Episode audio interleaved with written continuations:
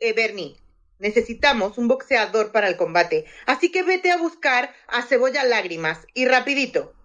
¿En serio con ese gallego? Turca, ¿no podemos buscar a otro? Que no me gusta tratar con, ga- con gallegos. Mira, no me marees. Como no encontremos boxeador, nos cortan a trocitos y alimentaremos a los cochinos. Así que tírate para el poblado y tráeme a uno como sea. Como sea, me traes ese tío. ¿Qué te dices? Eh, una caravana para mi madre. ¿Pero lo quiero? ¿Pero qué dices? Mira, ma- mira, te damos mil euros y te tiras en el cuarto asalto.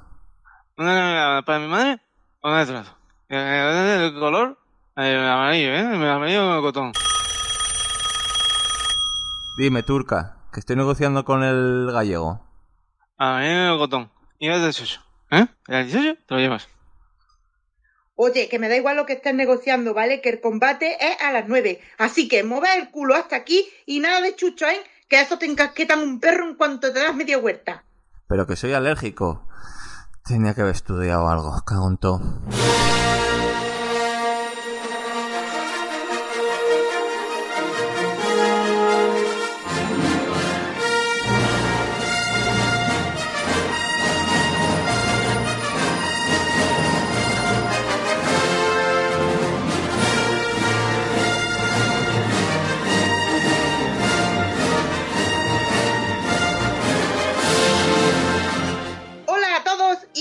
Bienvenidos. Esto es Claqueta y Acción y estamos de nuevo aquí para pasar un buen rato, el mejor. Como siempre me acompaña mi compi Berto. Hola Berto. Ay, ¿Qué tal? Ay, madre, la que me espera hoy. Ay, Muy bien, Berto. Yo soy andaluza, así que a mí me da igual lo rápido que hablas porque tú ya entendés. Ya. Aquí hablamos todavía peor. Tú tienes práctica. Hombre, que lo pregunten en Twitter. bueno, hoy tenemos un invitado que te puede hacer llorar o te puede hacer reír, no sabemos, pero está aquí con nosotros el Cebolla. Hola. Hola, ¿qué tal? ¿Qué tal, Mari? ¿Qué tal, Berto? Qué maravilla. Ay, ¿Te has dado cuenta, eh, Berto? Joder, traes a, traes a gente de luz. A. Este es para vegano. Bueno, a ver, si solo he dicho hola. Pero comer el cebolla, este programa se podría etiquetar como programa para veganos. Eso es verdad. Eso es ¿A que verdad. Bueno, haz tu spam, que haga spam. Bueno, espérate. El cebo- Tú has spam porque tú has estado en un podcast, has estado por lo menos. Eh, en uno he estado, en el de Ninja, sí, correcto. Pero hay ¿Y rumores que te vas a unir a un podcast mítico, ¿no? sí, sí, sí, sí, claro. Al de... eh, ¿Cómo se llamaba? Es que ya ni me acuerdo el nombre. En las Goonies, ¿no? Eh, las Goonies, las Goonies, sí. Sí, sí, te van a, te van a nombrar gunero de honor. Hombre, a ver, si eso sirve para que las Goonies vuelvan, oye, yo lo que necesiten. Incluso mascota puedo ser. Sí, sí, tie- tienes que animarlas, oye, tú. Que eh, hace mucho tiempo que no graban. Además, las Goonies cuando graban hacen un bizcocho que se te caen los lagrimones de bueno que tiene que estar. Y eso que nos perdemos el resto. Sí. Bueno, voy a hacer eh, lo que Berto quiere que haga, que es el donde podéis escucharnos. Que podéis escucharnos en Ivo, en iTunes y en Spotify. Y si queréis poneros en contacto con nosotros, hacedlo en Twitter buscando arroba claqueta y acción con K, que básicamente os pondré en contacto con Berto porque yo no estoy ahí. Y en el email claqueta y acción podcast arroba gmail.com Que nadie y nos en manda. Telegram que nadie nos manda nada porque que no van a mandar como no- a mí si no me mandan jamón para eso que no me manden nada y en Telegram que tenemos grupo de claqueta de acción podcast que somos muy poquitos y el grupo está ahí Sí, está ahí, que no molesta mucho. no que si no dices Cruz Campo que es la contraseña te largo Sí. Sí, podría haber puesto otra cosa, podría haber puesto la luna es azul y el sol es naranja, pero he puesto Cruz Campo y es lo que hay. Ay, sí. Y bueno, ¿qué? ¿Pasamos a la película? Claro, venga, ver, ahora te toca a ti. Yo ya he hablado mucho ya, en el rato que llevo. Poco me parece, poco me parece para lo que te- nos tienes acostumbrados. Verás tú ahora cuando empieces la película, ¿eh? Con tanta gente aquí vale.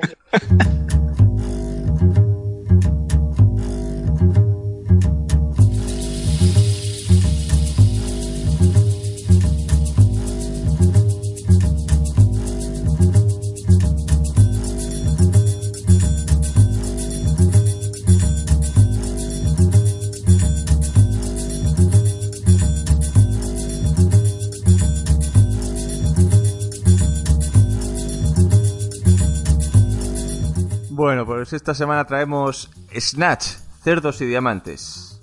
Eh, una película que la catalogan como comedia criminal inglesa del año 2000, escrita y dirigida por Guy Ritchie, que es conocido me parece por ser el marido de Madonna, aparte de ser director. ¿Este se casó con Madonna? Sí, y creo que le sacó en el divorcio un buen dinerillo, ¿eh? ¿Sabes quién era Guy Ritchie? A ver si estaba potable o no. Ustedes seguí. Mm, Pues es el director de... Bueno, a mí en sus principios, lo estaba comentando antes con Mari, me recuerda, me recuerda mucho a Tarantino. Porque ahí con, con Lock Stock, con esta, luego me parece que hizo un poco más adelante la de Rock, eh, la de rock and Rolla, así muy del estilo. Sí, es que pertenece a una trilogía, creo. Mm, Tampoco es que yo sea de, de saber mucho de cine, pero yo recuerdo, bueno, recuerdo, eh, he visto Lock and Stock and Two Smoking Barrels, mm. que luego he visto Snatch y por último he visto Rock and Rolla. Y son las tres así de un estilo peculiar. Mm, Yo, yo vi esta en su, en su momento, que yo recuerdo que me vino una, un amiguete, oye, tienes que ver esta película, que el Brad Pitt pega un puñetazo de su puta madre, no sé qué. Y yo me puse a ver la película, y hostia, la película me flipó. Luego sé que vi Rock and Cola y tenía pendiente esta de Loca Stock, y la vi a- ayer, ayer, sí, eh, el día, sí, ayer. Y está bien. A en- por ejemplo, en la de Loca Stock se nota mucho el tiempo que ha pasado, Sí, pero esta no tanto. En esta no parece que ha envejecido nada, parece que está grabado hoy. Eh, es bastante es bastante modernilla, sí. Y, y la verdad es que tiene algunas escenas que, que son memorables. Que, que, bueno, yo la, la volví a ver esta semana después de, yo qué sé, 10, 20 años sin verla. Y, y, bueno, 20 no, Porque es de- bueno, sí, Sí, es es de 2000, sí. El de 2000, o sea que fue perfectamente 20 años sin verla y, y me acordaba de algunas cosas, pero, pero perfectamente. Por ejemplo, lo de lo de el perro con Ah, lo del cuando traga el Con- muñeco. sí, con el muñeco, eso, eso es imposible de olvidar. O sea, eh, Sí, sí, es que es una. No sé, yo. mm, Tampoco le. Bueno, con el tiempo, yo creo que, pero en su momento, cuando salió, tampoco. Yo no le recuerdo mucho bombo. Decir, hostia, sale. un- No, la recuerdo en el Sí, videoclub. sí, sí. Sí, tú sí. La- porque cuando salió yo recuerdo que la vi y que me, de- me encantó. Yo es que lo recuerdo en el VHS, nada de cine, nada, ¿eh? No sé, ¿eh? sí, sí, yo la, yo la yo la recuerdo petándolo en el cine y, Ah. y además voy, voy a hacer un pequeño eh, spoiler. A- Sí. Alguien de aquí eh, eh, se fija que, que Guy Ritchie tiene una especie de estilo peculiar eh, para algunas escenas con, con la cámara súper lenta. Ah, sí, cuando grabas. sí, Vosotros- sí. Hombre, ¿Vosotros os acordáis de que el hormiguero tuviera cámara súper lenta antes de Snatch? No, no. Está clarísimo que en el hormiguero pusieron cámara súper lenta porque les flipó la peli. Les flipó la peli y, y tuvieron que poner la cámara. Es así. Ay, joder. El, el, el Pablo pues no Motos. me acordaba yo de eso. Es que hace mucho que no veo el hormiguero. Pero es verdad, ahora que lo dice. Pero ya hace 20 años de eso. Uy, cómo pasa el tiempo. Mm.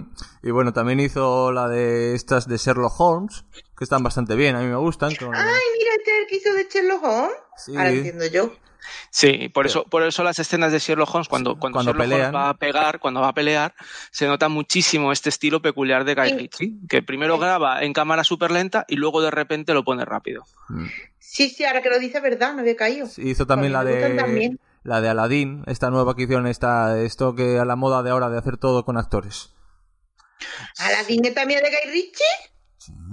Sí. Seguro que estoy descubriendo hoy. Mm, Pues sí, Pues yo he mirado Guy Ritchie, lo único que he descubierto es que estaba potable. bueno, Y que luego se hartó de Donu y también seguía estando potable el hombre. y bueno, protagonizada, mm, protagonizada, no vamos a decirlos todos, porque claro, son muchísimos, pero bueno, los más conocidos, Benicio del Toro, que yo le recordaba de Traffic, esas ojeras, y bueno, y ahora ahí aparece una de la de Star Wars. Nuestro Brad Pitt, el gitano, que yo en el DVD había una opción de que, que apretabas en, eh, un- en un símbolo de un gocho y te, te, te, traduce- te doblaba lo que decía él. Es que Yo era- el único que recordaba de esta peli era Brad, y al, y te lo juro. y al Jason Statham, el turco, el prota. Bueno, el prota. Nada, yo al Brad nada más, porque aquí el Jason Statham todavía no había visto yo en transporte, que fue cuando yo en transporte y se juntan aceite y pelea, es cuando yo dije, uy, Jason, ¿sabes? Entonces aquí ahora mismo yo era Brad. Ah. Y bueno, tiene un pequeño papel para los que somos amantes de Working Dead, nuestro... El, el, el del- el negro este de la vara, nunca me acuerdo cómo se llama, hombre. ¡Uy, mira, de cera! ¿Eh? lo que estoy descubriendo hoy es verdad que es el mismo negro. Sí, el de Walking Dead. Además ¿cómo? me sonaba. Claro, pero como aquí tiene pelo, Ah, es que nunca no me sale el nombre. pelo no lo reconocí. Lenny, Lenny James, dice. Lenny James sí, eh, pero el personaje de Walking Dead, ¿cómo, cómo era? No me acuerdo. Eh, Pues, ¿y la vara? La vara, de Esta vara, El, qué de ne- vara. el negro de la vara, sí. Mira, yo he dicho tío, que luego no veas tú cómo me ponen. ah, Morgan, Morgan. Joder, que no me salía Morgan. Morgan, Morgan. Morgan es de la vara. También sale, claro, porque por aquella época Jason Statham no era tan famoso, pero Vinnie Jones sí. Sí, bueno, que era un futbolista. Era futbolista y, y en esa misma época es cuando grabó 60 segundos y Operation Swordfish. Es decir, por aquella época lo petaba el Vinnie Jones y Jason Statham todavía no, no, No. era tan famosillo. Yo primero vi este- las de transporte, creo que son anteriores, pero yo primero no había visto esta. O no sé si son del stream de. A mí el transporte me gusta, la 1, ¿eh? Luego el resto ya sé. Sí. Es que yo me acuerdo de este hombre de la peli de Jugando Duro. Cuando- ¿a qué- ¿De boxeo? No, de fútbol, no es futbolista el hombre. ¿Pero quién me está hablando ahora? ¿De, de Strahan o de Hombre, Jones? Estamos hablando de, del. Coño, de- del Stahan, no, del otro. Ah, que del Jones, tiene del Jones. la boca que. Eso es. Vale. El Vinnie Jones, Es- sí. Ese tiene una peli que se llama Jugando Duro, que me la recomendó Plisken, creo que fue. Sí, me suena. De. Sí, y de eso me acordaba yo de este hombre. Pues yo ya lo había visto en pantalones cortos. Ah. También sale el Statham en, en Jugando Duro. También, ¿cierto? Ah, ¿Cierto? pues voy a Fíjate. buscarla, porque yo me recuerdo, me pa' que la vi, pero no me acuerdo ahora. Pues es que a Statham, a Statham el que le lanzó fue, fue Guy Ritchie. Es decir, Statham sale en Lock and Stock, Mm. luego sale en Snatch y luego de ahí hace, bueno, algo- alguna mierdilla como Fantasmas de Marte y El Único, no sé si alguien se acuerda de la película El Único. Hombre, ¿No es la de justo Jet Li? hace, hace poco. Sí, y de ahí ya, eh, dos años después de Snatch es cuando hace Transporter y Ah. luego ya después de Transporter ya hace de, de Italian Job y, y Collateral. Yo me acuerdo de él en, en, en Italia, yo me acuerdo de él, sí.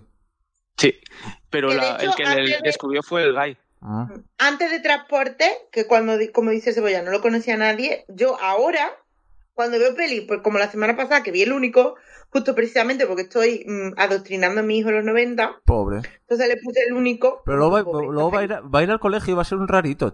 Ponle algo nuevo, no ¿Qué sé. dicen? Va a ser gafapaster de estos. Y entonces le puse, pero claro, yo lo adoctrino a lo que a mí me da la gana. Y le dije, "Ch, el único. Es que yo le he dicho que tiene que ver los mercenarios. Pero para ver los mercenarios y entenderla, tiene que ver primero a, Tiene a que ver de los mercenarios. Tiene que ver mucho todavía. Claro, entonces yo le metí Jet Li. Y le he puesto el único. Y es verdad que salía y lo la pongo y digo, anda, mira, el de transporte. y antes yo ya había visto ya el- esta peli más veces, pero como no sabía quién era este señor, pues no le había dado importancia. Y bueno, ¿qu- ¿queréis comentar algo más de datos, como digo yo, mierda de la peli o paso ya a ir hablando un poco de la peli? Mm, yo no. Mm, Yo estoy bien. Sí, bueno, pues vamos a, a servirnos un poco cafeína, Mari, y vamos a destripar la película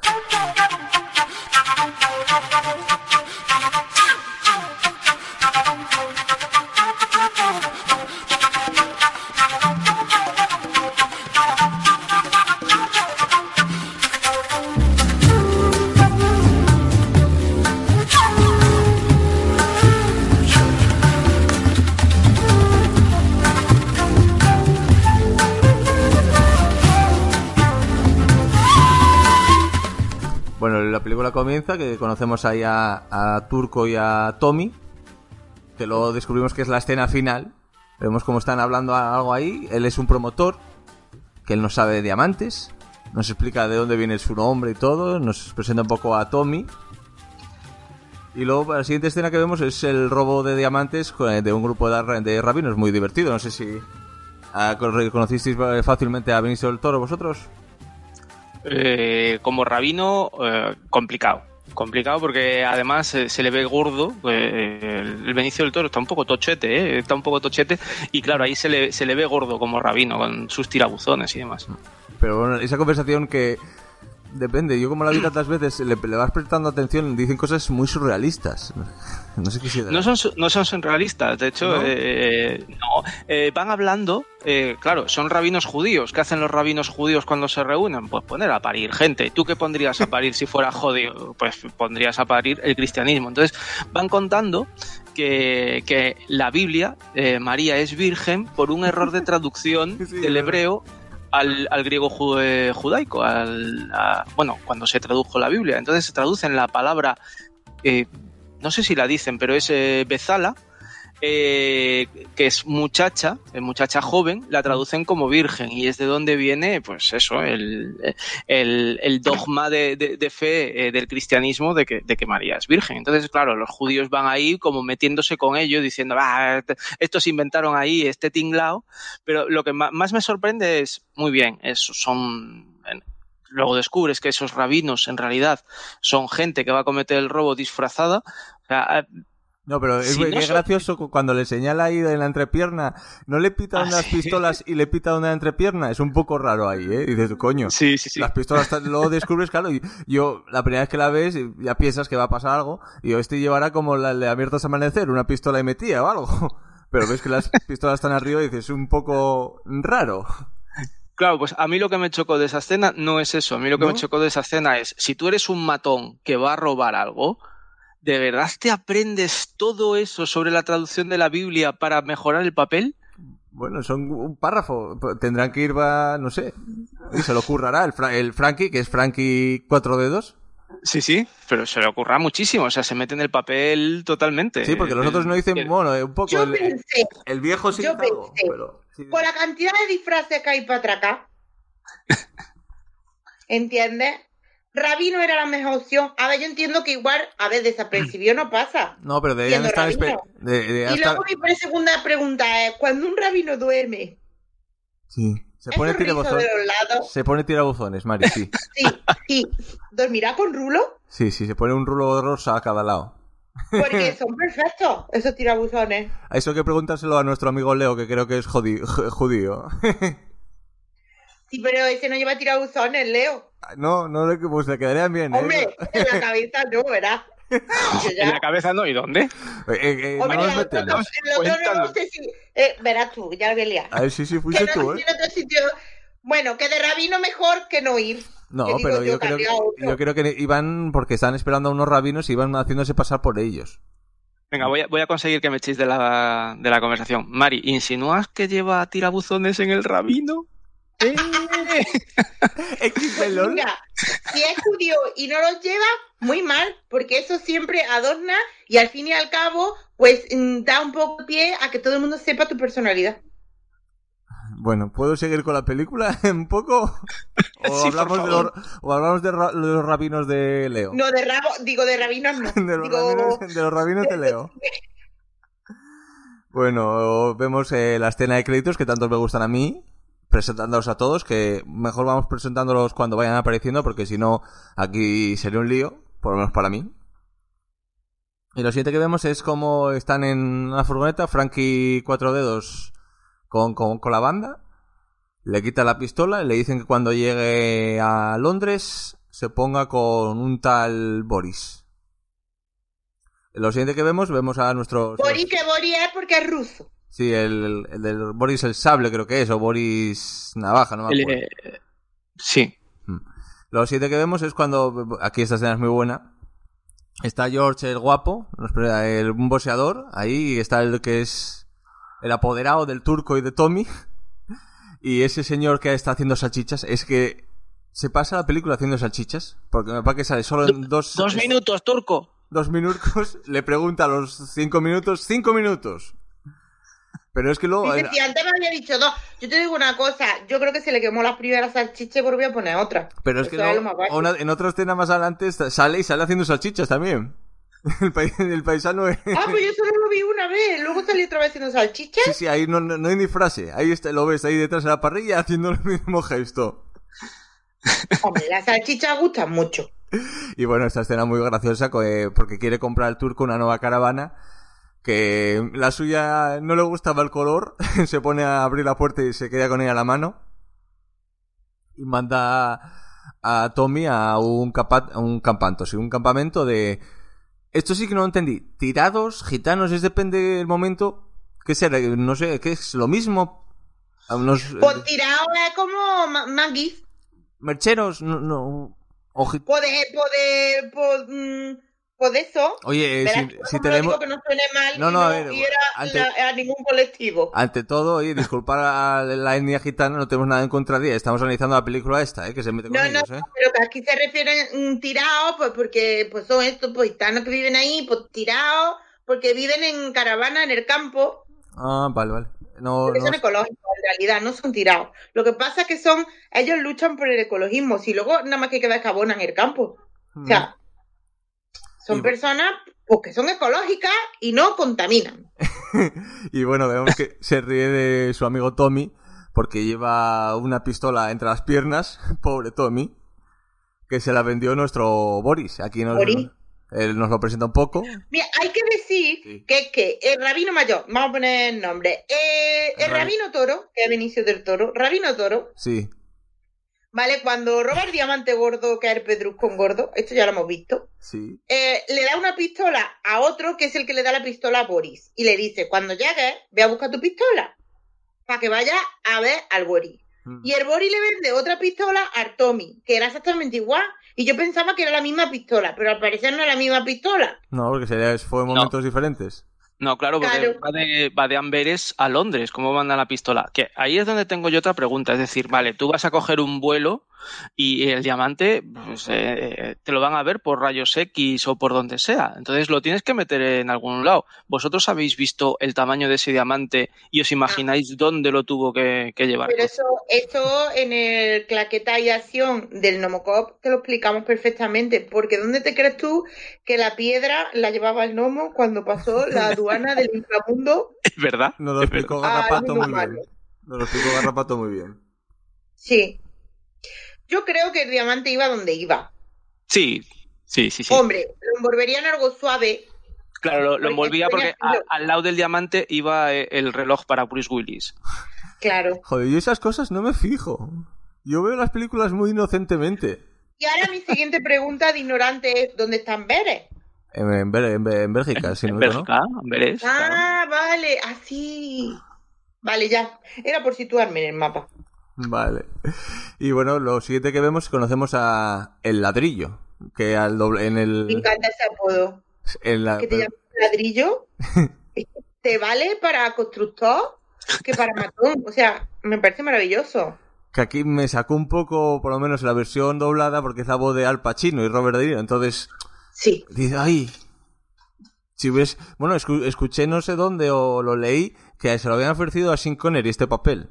Y dijo que no, que es que no le podían pagar para hacer ese papel. Yo tengo que decir que este es uno de mis personajes favoritos. A mí este hombre me encantó. Hacía de malo también. Pero sea, no te explicas por qué, era tan no, guay, no- no te pero- explicas por qué hace de malo. Si es un viejo que, Sí. que no tiene media hostia, malamente dicho. Perdona, hace de malo. Sí, pues mira, tú eres viejo. Ya, El ¿eh? viejo te descuida y te cortaba cachitos. Eso Pero que que- te voy a decir una cosa, que es verdad que la voz que le ponen es la misma de abogado. Y yo me pasaba igual. Yo pensaba que estaba detrás el Pachino Sí. y lo estaba comiendo como si fuera el muñeco de, de, de sábado noche. ¿Sabes lo que te digo? de Don Rogelio, sí. Eso es. Y Es- luego ya cuando lleva un ratito te acostumbras. Ver, yo no creo que sea exactamente malo. A ver, es un tío con sus motivaciones y con unas firmes convicciones. Y si os fijáis a lo largo de la película, hay varias situaciones, dos o tres, en la que la gente que le rodea le, le dice, pero ¿por qué no, no matas a, a estos? Y él dice, no, no, eh, tú eres, eres el jefe. No, soy yo, ¿no? Pues... No, hostia, cuando le dice, es que te dije eso de pensar al- a los socios, es Sí. buenísimo. Es que... No, el, tío- el- el tío es que hace muy bien de malo. Es que exactamente, con esas gafas de culo botella, ese paisano, esa dentadura amarilla. Porque la dentadura es amarilla asquerosa. Y dices, joder, es que este tío me da miedo. Y dices, no sé por qué. Pero es verdad, yo estoy de acuerdo con el cebolla en que malo, malo no es, porque es como, o sea, es un poco Hitler, que amaba a los animales, porque tenía allí sus cerditos, tenía sus perritos. Bueno, él, él tiene, él tiene su negocio y lo que va Claro. sucediendo es que él tiene fama de que si haces algo en contra de él, pues, pues coño, no se lo toma muy bien, te mata y te da de comer a los cerdos. Porque igual estaba a dieta. A mí me pasa cuando estoy a dieta que me pongo de Pero- muy mal humor. Pero si fijáis, cuando, cuando se cabrea es cuando le roban dinero. O cuando le van a, robar robaron, su, sí, su local. Es decir, eh, no es que sea malo, es que él reacciona. Es un tío que reacciona de mala manera. Es gánster. Pero- Gánster que a lo mejor, es- no sé, pero... A ver, mata, Hombre, que tú mata para gente. gaste no te puedes tomar las cosas bien. Tú tienes que tomártelas mal.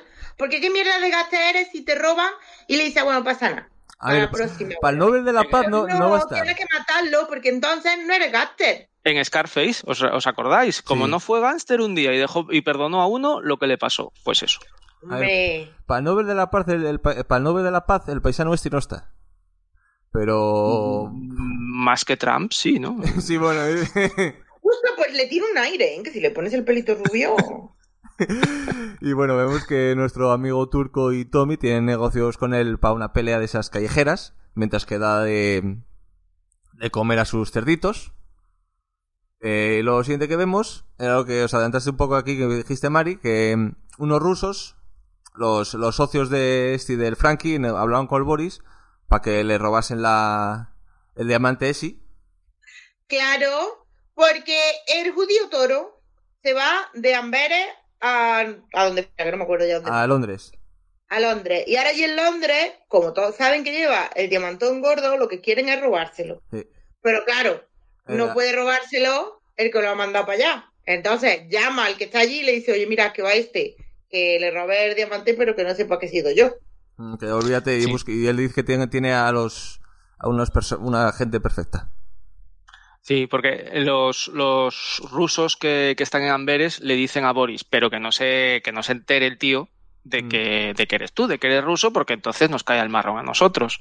Entonces, el, el Boris, el navaja, tiene que buscarse alguien para, para hacer este atraco. Y lo siguiente que vemos es como Frankie habla con, como, con un jefe de él, con Abby, de, a Nueva York. Y este está un poco preocupado porque, por lo visto, Frankie tiene un pequeño problema con los juegos. Vemos que debe perder. Bueno, problema no tiene, que el muchacho le gusta jugar. Sí.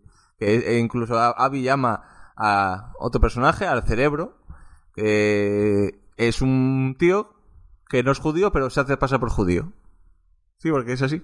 El de las gafas, es El de verdad. las gafas, sí, el, el, el dueño de la joyería. Pero porque eso no tiene que ver, porque era de estas personas que le dijeron de chico, tú puedes ser lo que quieras ser. Y él dijo, pues yo quiero ser judío. Sí. Y ya está, no es más. Menos mal que eligió eso. Le fuera a costar más trabajo si hubiera decidido ser, no sé, congoleño. Mm, Y le pide, oye, preocúpate un poco por Frankie, que no me fío de él. Y luego siguiente que vemos es Frankie, que está con nuestro Boris, con el rusito este, eh, vendiéndole una pistola. Le dice, no, no, no hace falta que me pagues. Haz, haz una apuesta por mí, que tengo un soplo y a mí no me dejan apostar. Y lo siguiente escena... Básicamente lo que lo quiere es mandar a un sitio concreto para situarlo en un lugar y mandar a los otros a que le roben el diamante. Sí, que eso lo- lo que sí. pasa es que a los que manda también. Sí, esa- Claro, es, es como cuando alguien te pregunta, oye, para llegar a la catedral, y tú le dices, sí, sí, mira, por ahí por el polígono, y llamas a tus amigos del polígono, oye, os mando a uno. Exacto. Pues igual. Yo allí, allí soy muy macarras, ¿eh? Porque yo nunca se me había ocurrido. ¿Buscar la catedral? no, mandar a mis amigos a robarles. Hombre, vente aquí, igual- vente al polígono, que, que te quiero decir un cosi- una cosita. Depende de qué amigos sean. También te digo. Y bueno, la siguiente escena vemos como nuestro amigo Tommy y George el guapo, el boxeador, se van al campamento a por la caravana y conocemos a nuestro Brad Pitt. Maravilloso. A Por fin hemos llegado. Y a lo, mejor, a lo mejor de la película. Mickey, maravilloso. ¿Te gustan los chuchos? Me encanta el suyo.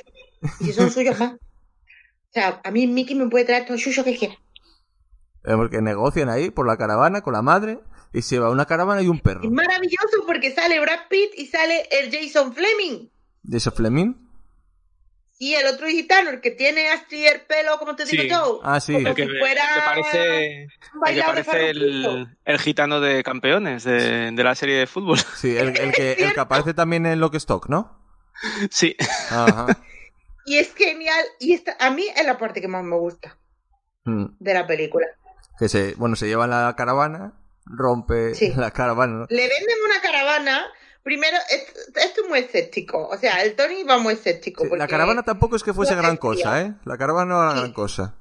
Pero le compra la caravana y, o sea, la, la, se- como es muy escéptico, el Tony se lleva al boxeador, que se supone que va a boxear, que ellos van a llevar a boxear en el, Sí, en el combate ese boxeo que tiene amañado el ladrillo. sí.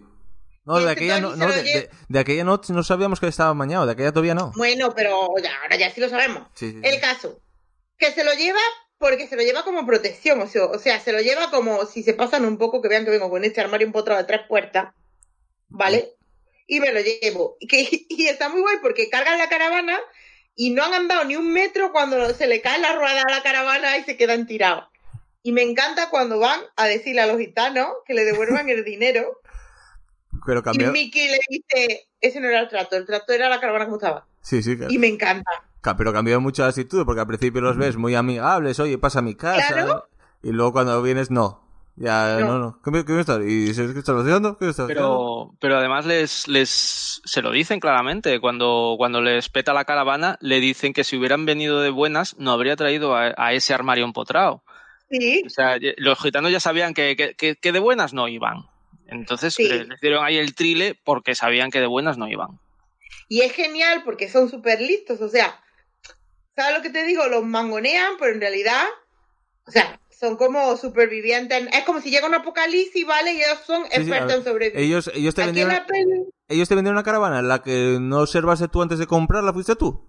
Oye, si estaba... claro, aquí en, aquí en la peli ellos son como, o sea, parecen que son unos mindundi, pero en realidad son los realmente expertos, ¿vale? Sí. En negociar. Saben aprovechar las situaciones. Exactamente. Sí, sí, porque oye, tú vas a comprar una caravana, tú cuando vas a un coche miras que esté todo bien. No te fías... Que si- sí que lo han timado, pero que el otro tampoco ha sido muy listo. Mm, Y bueno, entonces la cosa se caldea un poco, porque claro, el, el George, ¿qué pasa? Claro, fue lo que decía antes Cebolla, claro, si hubieras venido de buenas, te hubiéramos tratado de buenas. Viniste de malas para cojonar, pues quieres solucionarlo peleando, pues se ponen a pelear. Y vemos esta escena que es lo que os decía yo antes, ahí vemos que el Brad Pitt estaba calentando mientras estaba recibiendo hostias. El Brad Es genial calentando. esta parte porque le están pegando Mm, O sea, el grandote le está pegando, le está diciendo que no te levantes, ¿no? Sí, Y el otro cada vez que lo golpea y se cae al suelo estira. Es, es- es más divertido porque si os fijáis, le están pegando y Brad Pitt lo que está haciendo es quitarse la, la camisa y estirando. Se pone Sí. a estirar mientras le pegan, preparándose para dar la hostia. Sí, sí, sí. y bueno, vemos que al final le da un... Y la una- hostia se la da que lo tira al suelo, lo noquea. Vamos, lo noquea que se lo tienen que llevar al hospital. Lo dejaron tonto, sí, sí, lo, lo vemos Y está después muy que... guay porque está tirado en el suelo y está el Tony acojonado contra la pared. Sí, Y entonces se oye la voz de narrador, sí. bueno, que no recuerdo quién era, pero El- y empieza El, el turco, es el turco todo el tiempo. el turco y empieza, bueno, ahora qué pasa, que Tiene un problema, Claro, porque si ha matado, si ha matado al grandote, tiene un problema, porque lo más seguro es que no salga de ahí, porque es mucho más fácil matarlos a los dos y a tomar por saco, claro, que, que da explicaciones porque hay un tío muerto ahí, entonces está Tony súper acojonado y, a ellos Yo también solamente, solamente digo que, que en esa escena no me gustaría ser el gallumbo de- del Tony. Sí, luego el Tony tiene que estar cagadete, cagadete. Sí. Y bueno, lo siguiente que vemos es conocemos a Sol, que es eh, Morgan, que por fin me salió, Morgan, el de Walking Dead, y al su socio Vinny, creo que se llamaba, que tienen como una casa de empeños, que vemos que Vinny viene a hacer negocios con los gitanos y como no traen un perro, este amado perro. Claro, le han encaquetado un perro a Arbini, que Arbini, hoy estoy viendo yo una foto de Arbini. Sí, creo que es conocido Oye, de, de Ah, otras no, que es Photoshop, que le han puesto todo el cuerpo a Arbini, claro, Ah, sí, vale. claro que le han puesto de la- No, pero no estaba tampoco tan mal Arbini, ¿eh? No, no me, su- eh, eh, me suena ese actor, pero no sé decir, lo siento. No sé si vosotros me podéis decir algo. ¿De dónde salía este No hombre? no- no- no me sale. Nada, pues nada. Sigo. Pues salía también en Jugando a Tope. Jugando a tope. Puede ser. Es que, es que eh, Pero luego las otras pelis, pues tampoco que sean. Creo que la más y más guay que ha hecho, pues ha sido esta de Snatch y Jugando a Tope. Y luego aquí no hay grandes cosas mm, para mencionar. Ah, bueno, sale en Underworld. no sé. Y, pero poco más. Vale, Buenas así, jugando a tope y está. vale. Y bueno, vemos que llega Boris a ofrecerles aquel trabajo de robarle a Frankie. Que.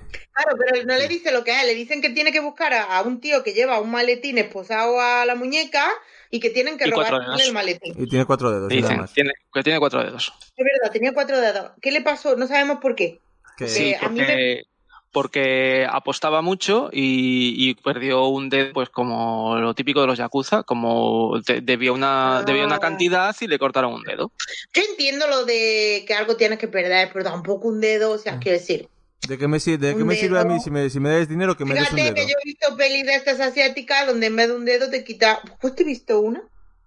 Mira, a ver, hombre. Justo he visto una hace poco que lo pasé muy mal, muy mal, muy. Cállate, Berto. Lo pasé muy mal, muy mal, muy mal porque mm, sufren mis niños, de- mis niños de los dramas. Pero bueno, total, que ahí es, es esto, es una, es como una. De hecho, un, ay, ¿cómo es? Cuando le pides dinero a alguien, el que Un te préstamo, presta, ¿cómo se un llama? prestamista. coño. Hijo, hijo. Ah, Hijo, hijo, Mari. Vale. Bueno, pues que es una prestamista, ¿no? Y si tú no tienes dinero para pagarle, se cobra contigo. Pero claro, esta no te quita un dedo, esta vende tus órganos en el mercado negro. Pero bueno, porque ahí Y vende. entonces Eso- le sale más rentable que cortar un dedo. eso Yo creo que la organización que le Sympathy, quitó el de- Sympathy Claro. for Mr. Vengeance, ¿no? Algo así. Se llamaba la peli. No, la Se le que yo vi no era, no era esta. Se llama Coin Locker Girl, Ah, la chica vale. del casillero. Pero bueno, sí, también, porque Se ve que, que en Corea le va el tema de películas de quitar órganos. Sí, sí, tenemos el hombre sin pasado y justo la de Deliver Is Us, que se llega ahora hace poquito a España, también tiene un poco de eso. O sea que Bueno, a mí Pues- me, me va mucho el rollo. vale. Aquí en, en Snatch, 0 diamantes, Sí, ver, sí. conocemos a nuestro Tyron, al conductor de que fue a buscar Sol y Vin. Vaya. El mejor, que- el mejor puto personaje de la peli, por Ca- favor. O sea, aguanta vivo, encanta. ¿eh? Que aguanta vivo, ¿eh? un, es maravilloso. un conductor experimentado. Vemos cómo intenta echar gasolina. Ese momento es... Es buenísimo. y Bueno, cuando- momento en que roban el coche y le dice el otro, "Ay, cuidado con el perro. Y le dice, pero si el coche ha robado. Dice, no, pero mientras yo conduzca, Es mi perro. el coche es como si fuera mío. Que tú Claro. dices, hombre, eso es responsabilidad. El tío es responsable. Por cierto, salía en Casino Royal. Ah. Sí, sí, sí. Pues eh, de aquí lo que, lo que me encanta es cuando te presentan al Tyrón, que va a ser el, el conductor ágil de, de la huida, y que intenta bajarse del coche y no es capaz, porque el tío es tan grande que no cabe por la puerta del coche. Y luego cuando llegan ahí a la casa de empeños y, y choca, gracias a que chocan con la No porque furgoneta. dicen, aparca. Y dice, no, que ahí no cabe. ¿Cómo no va a caber el coche ahí? Tenía un espacio enorme. Y decía que no, que no, que aparcaba en el otro lado. Y choca con la furgoneta que estaba dentro Frankie, que da cao. Y le, hostia, esta escena cuando le dicen, ¿pero qué es que no lo viste? No, estaba un ángulo muerto. Y miran para atrás los dos. Y además no lo mueve, dice, pero muévela, dice, no, porque si no se va a notar los daños. O sea, se queda con el coche contra la puerta de la furgoneta y al que van a secuestrar lo han encerrado sin saberlo. Y bueno, lo siguiente que vemos, damos un salto y vemos como Tommy le cuenta lo que pasó al turco, todo lo que quedaron sin... Y este, ¿cómo puedes, te puedo dar 10.000 do- 10.000 libras y venir sin caravana y con George en hospital? ¿Qué hiciste? Vemos que Tommy no es muy listo y que les jodieron el combate, entonces claro, va a tener un problema con eh, nuestro amigo ladrillo. Entonces piensan en boxeadores, uno estaba muerto creo, otro estaba encerrado. Y entonces dice, coño, ¿y por qué no pelea nuestro amigo Mickey? Entonces, Básicamente no le quedan muchas posibilidades, porque se han quedado sin voceador, porque el Mickey se lo ha dejado cao y necesitan uno a la voz de ya, porque si no, el ladrillo, el ladrillo no es precisamente la persona más amable para tú cambiarle los planes. no es majete, un no es un- no, no Si te dice... tuviera cerdo y un perro que te come, sería un poco ladrillo. No cada vez que va- vas le, te invita un poco de jamoncito, no te invita a nada, ¿eh? Hombre, el jamoncito eres tú más bien. Y esta, esta escena es importante porque, claro, como han cambiado al boxeador, se tienen que cancelar todas las apuestas. Claro, eso yo no lo entendía, claro, yo nunca, como nunca he apostado ilegalmente.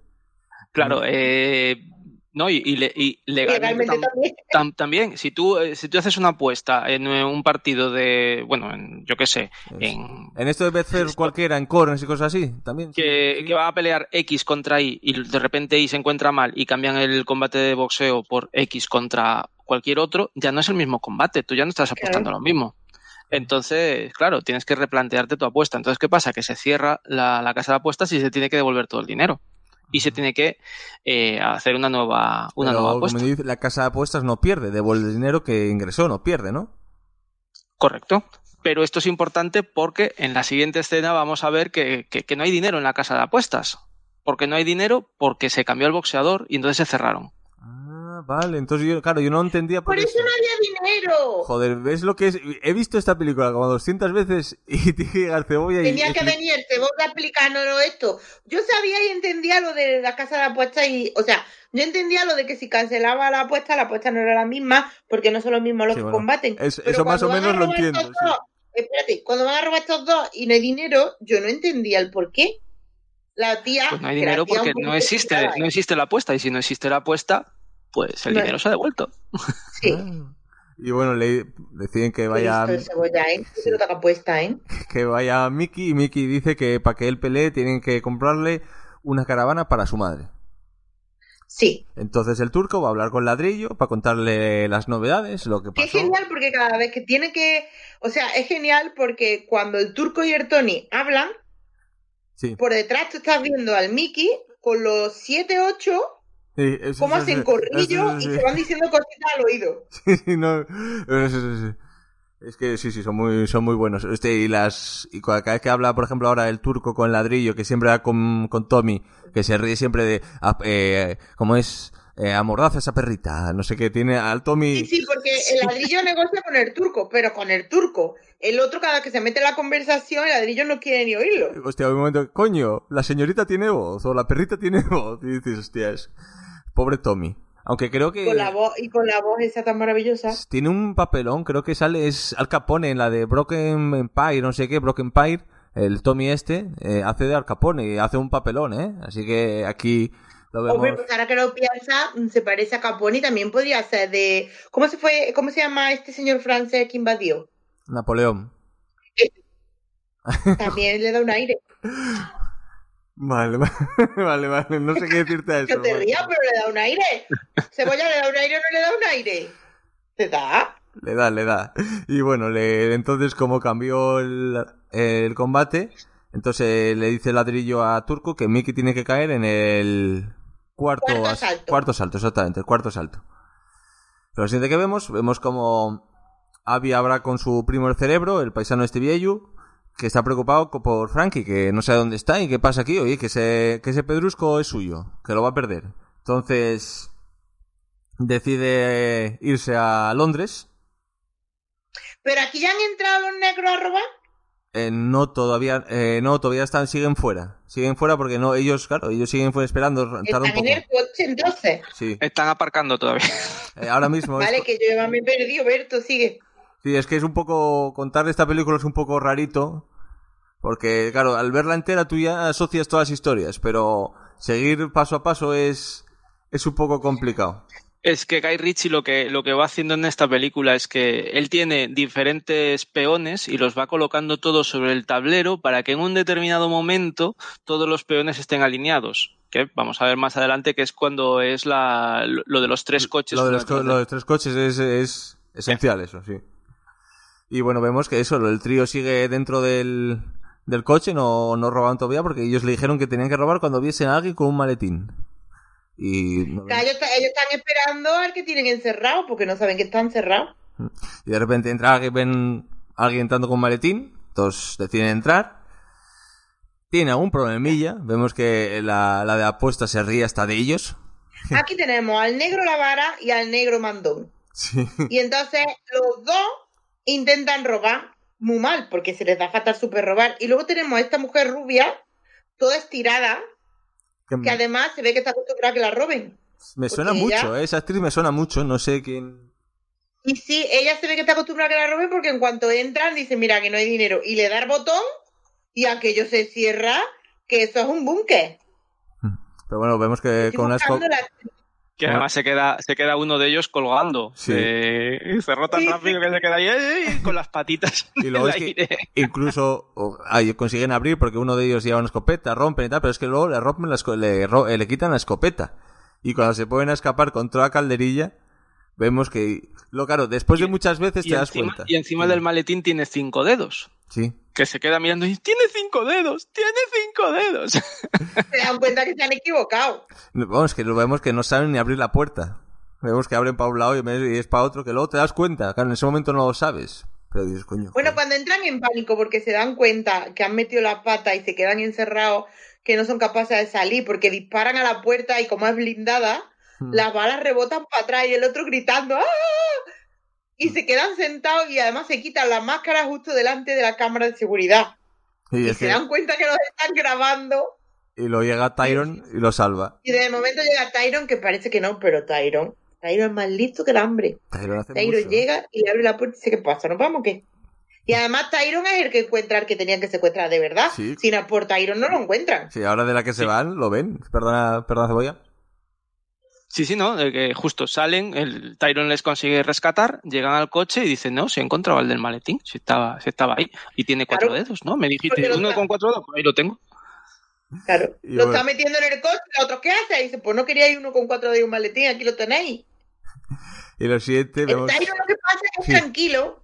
Tyron Va a su ritmo. inmuta. a su ritmo. Y claro, a Tyron no, no le metas prisa que pues no, no, entonces se ofusca. Y vemos el primer combate de Mickey. Que solo Oye, el Mickey. Yo estaba deseando que Mickey se quitara la camiseta siempre. está fumando tranquilamente ahí en el ring. Y solo con Mm. un puñetazo deja cao al otro. Vemos las caras de Brad Pitt son buenísimas. Es si, genial. si no le dice nada, solo le pega un puñetazo. Sí, de un puñetazo, el tío que queda cao y el Brad Pitt como encogiéndose de hombros de si, si, si se ha caído, si, si solo le he tocado, le- le- si le he rozado. Y el ladrillo se cabrea porque tenía que caerse en el cuarto asalto, porque como si, como esta gente por la apuesta estaban a mañana. Vemos que a uno de los que le fue a protestar le cortó los huevecillos al pobre. Lo, lo pagó, la frustración lo pagó con él. Sí, porque ladrillo, te chucho que ladrillo, mm, al ladrillo no le pongas tú, le cambias los planes, Mm. porque se enfada este hombre. Demasiado. Yo me extraña que no estuviera a cargo. A mí lo que me extraña es que, les- que después de, de este combate les deje vivir y les dé una segunda, o bueno, una tercera oportunidad. Porque con la fama Sí. que tiene el ladrillo, es que la verdad es que yo ya me los habría cargado y ya los cerdos habrían comido. Sí, pero lo dejan porque le prometen un nuevo combate. Mm. Pero bueno, primero. Y claro, al, sí. al dejar el- yo supongo que, espérate, Berto, Sí, con la prisa, al dejar a Cao, a, a este señor, yo creo que aunque el otro ha perdido dinero, ahora las apuestas, ¿sabes? Irán más desequilibradas, ¿sabes lo que te digo? Mm, mm. Sí, O sea- porque tienes una, una bestia parda que es capaz de, de tumbar a uno de tus mejores eh, boxeadores de un solo, de un solo Golpe. beco. Sí, sí. Claro, por, por eso el nuevo combate le pide que vuelva a perder, esta vez en el cuarto asalto. Si tiene algo con los cuartos de saltos, pero siempre dice el mismo asalto, joder. Porque al fin y al cabo un combate de boxeo, ¿cuántos asaltos tenía? ¿Ocho? Pues, los ilegales no sé, los normales suelen ser 12. Ah, porque los ilegales pueden tener menos asaltos. Ah, claro, como son ilegales, no, yo asalto Sí, lo que me dé la gana. Exactamente, como si un- hasta que muera. Vale, vale, no, pues mira, no me lo había planteado yo eso. Y bueno, Ahora sí. entiendo yo, porque como son ilegales, pues no tienen presupuesto para el señor del cubito. No, no, no, no. ¿Sabes tú quién te digo? Sí, sí, el. Como el entrenador. El entrenador, sí, sí. Claro, con cada boxeador siempre hay un señor que lleva un cubito, Mm. No hay muchos. Que ¿eh? es donde- tú- que es donde sí, tienen sí. una espumita con agua, y en ese mismo agua escupe, pues qué asco. Y bueno, vamos a, vamos a seguir. en ese cubito, espérate que estoy explicándolo, Ay, Berto, Dios. Berto, tápate el oído. Hoy, en ese mismo cubito escupe también el boxeador cuando le hacen un poquito así como quien dice de pupita. Pero aquí estos boxeadores, como son ilegales, no tienen el cubito, no tienen la dentadura esta, el protege dientes, no tienen nada, esto está hecho muy más, muy más, muy más, no hay protección para los ilegales. Bueno, en el último combate hay algo, ¿eh? Porque acuérdate que le echan agua, le echan de todo, ¿eh? Tenía esa esponja. Hombre, algo le echan. Yo dudo mucho de la procedencia de ese agua, pero algo le echaría. Y bueno, puedo seguir, Mari. Con Ahora ya sí, que ya me quedo tranquila. Mm. Que va, vemos a Boris como va a la casa de empeño a, oye, a por su diamante. Y nuestro Sol y nuestro Vini quieren la, el dinero, no había dinero, entonces ellos quieren la mitad del diamante. Y entonces de repente vemos que entra para adentro y que está nuestro Frankie cuatro dedos con una, con una cubre teteras en la cabeza y le pega un tiro así como así. Eh, Porque dicen su nombre. porque Entonces, claro, el ruso tenía que ser, ser anónimo. En el momento en el que dicen el nombre del ruso, ¿qué sucede? Que, que el ruso le pega un tiro. Sin, ya, pum, Y- ya y- está, fuera. y se acabó el papel de nuestro Benicio del Toro. Con Rusia tampoco te la puedes andar con chiquita. Que en estos momentos no sabemos si es Benicio del Toro. Es un tío con una cubreteteras en la cabeza. Sí, porque lo vemos al principio, un, pa- un par de Que imágenes yo ahí. pensaba que llevaba una bolsa, pero con esta película descubrí que existe el cubretetera.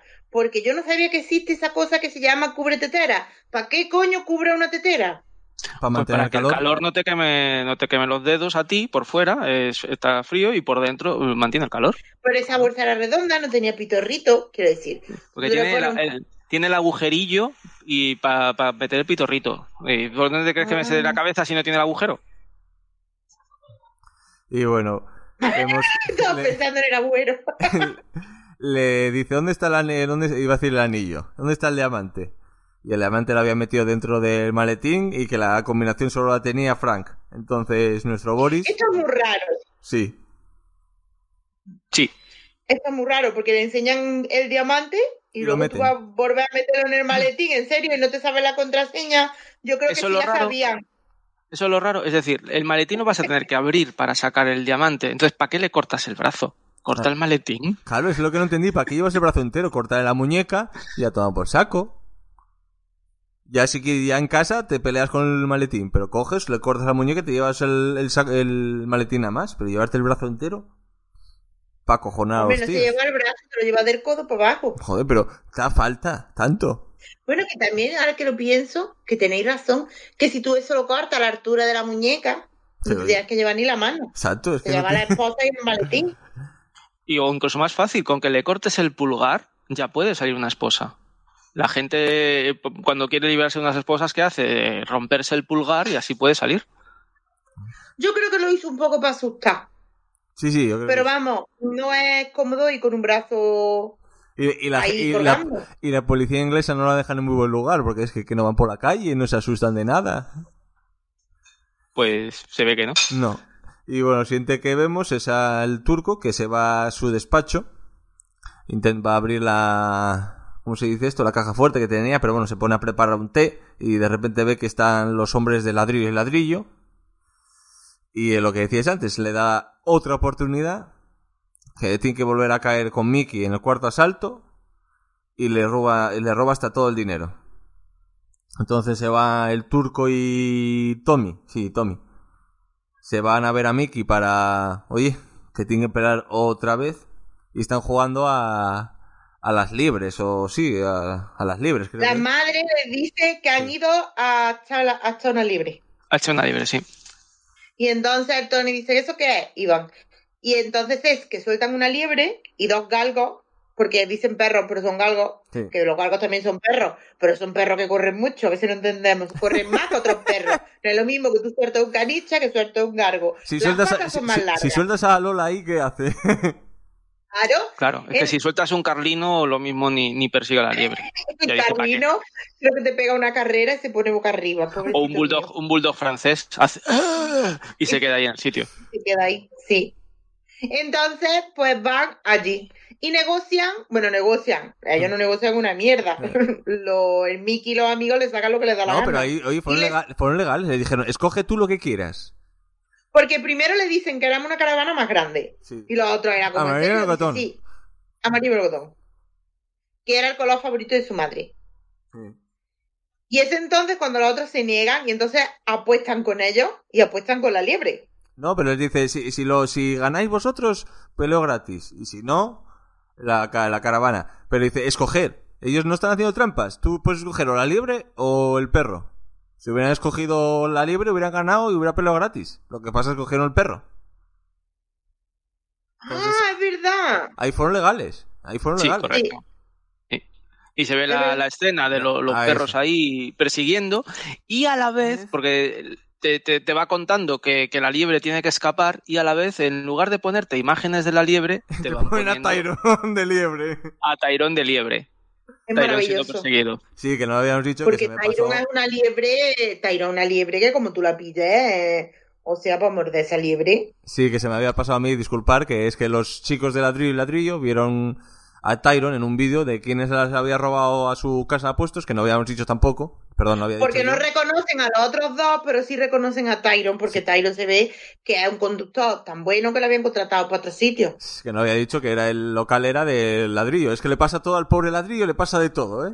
En esta Ladrillo en el fondo es un desgraciado. Tiene muy mala suerte ese hombre. Yo no sé cómo no le ha dado un ictus con todo lo que briega ese hombre. No, pero está muy guay. Esta escena ahí con la música como si fuese los perros está muy, muy chula, ¿eh? Esta escena de la peli mola un montón. Hay que decir que la peli mola un montón. A mí me, me encanta, me encanta. Y la he visto muchas veces estos días, por eh, tal, y no me ha pesado, ¿eh? Me gusta. Sí, sí, es, es buena, es buena. No es tan buena como El puño de la estrella del norte, pero, pero ahí Hombre, le- es que superar puño y a la niña chillona era muy complicado. Eso siempre se lo agradecemos a Soser. Sí. Y bueno, el cual dudo que venga con otra peli igual. Sí, pero no, va a venir con una peli que escojamos nosotros y que, tenga que tendrá que ver. Bueno, si quiere, porque a lo No. mejor no quiere. Lo obligamos. Mira últimamente proponemos peli y la gente nos dice que no. La gente ya Bueno, no quiere venir a las pelis cualquiera. Es- eso te pasa a tus pelis, a mis pelis todavía no le pasó, ¿eh, Mari? Mira, será mariquita. Y bueno, lo siguiente que vemos, vemos como eh, Sol y Vinny están con un amiguete para deshacerse del cadáver de Frank, que siguen con él ahí, y entonces llega, esta escena es muy buena, cuando llega el ladrillo, que el amiguete de, de Sol y de Vinny está muy, sí, sí, yo te conozco, y él, bueno, vale, entonces me... Esta escena mola un montón porque se baja el tío del coche. O sea, el tío va, o sea, el tío sabe el poder que tiene. ¿Sabes? Que, que se mete con estos tres solo. Mm, Y se mete. y que- hombre, que podía entrar a la habitación con. Pero entra y le encargas un café al otro. un té, un té, un té, él, un té. un té. Un té. Y entonces esta escena está guay porque entra y les cuenta cómo deshacerse de un cadáver con los cerdos. Que a mí Es me que- parece genial. el tío entra con toda la calma del mundo, hay tres tíos ahí y, y él entra solo, se sienta, pide un té y le dice, oh, veo que estáis deshaciéndoos de un cadáver. La mejor forma es cortarlo en seis trozos, porque cargar un cadáver entero es complejo, en seis trozos es mucho más portable, y luego para deshacerse del, del- del cadáver, lo mejor es echarlo a cerdos. Para, para eso lo que tenéis que hacer es dejar a los cerdos sin comer durante una semana y os recomiendo tener una cantidad de unos 12 cerdos y que antes de dárselos de comer eh, les quitéis los dientes eh, o, cosas por el estilo, porque si no los vais a tener que recoger de las heces y es mejor cogerlo antes que después. Y claro, los tíos se quedan como flipando. ¿Y este quién es? Sí, sí, porque claro, el, el otro sí, pero los otros dos te viene un tío que sí, muy lo que yo le decía antes, me viene un viejo aquí, sí, los matones dan miedo, vale, pero viene un viejo aquí con esas gafas pastas, a sentarse y a vacilarme, ¿quién cojones eres tú que te doy un bofetón?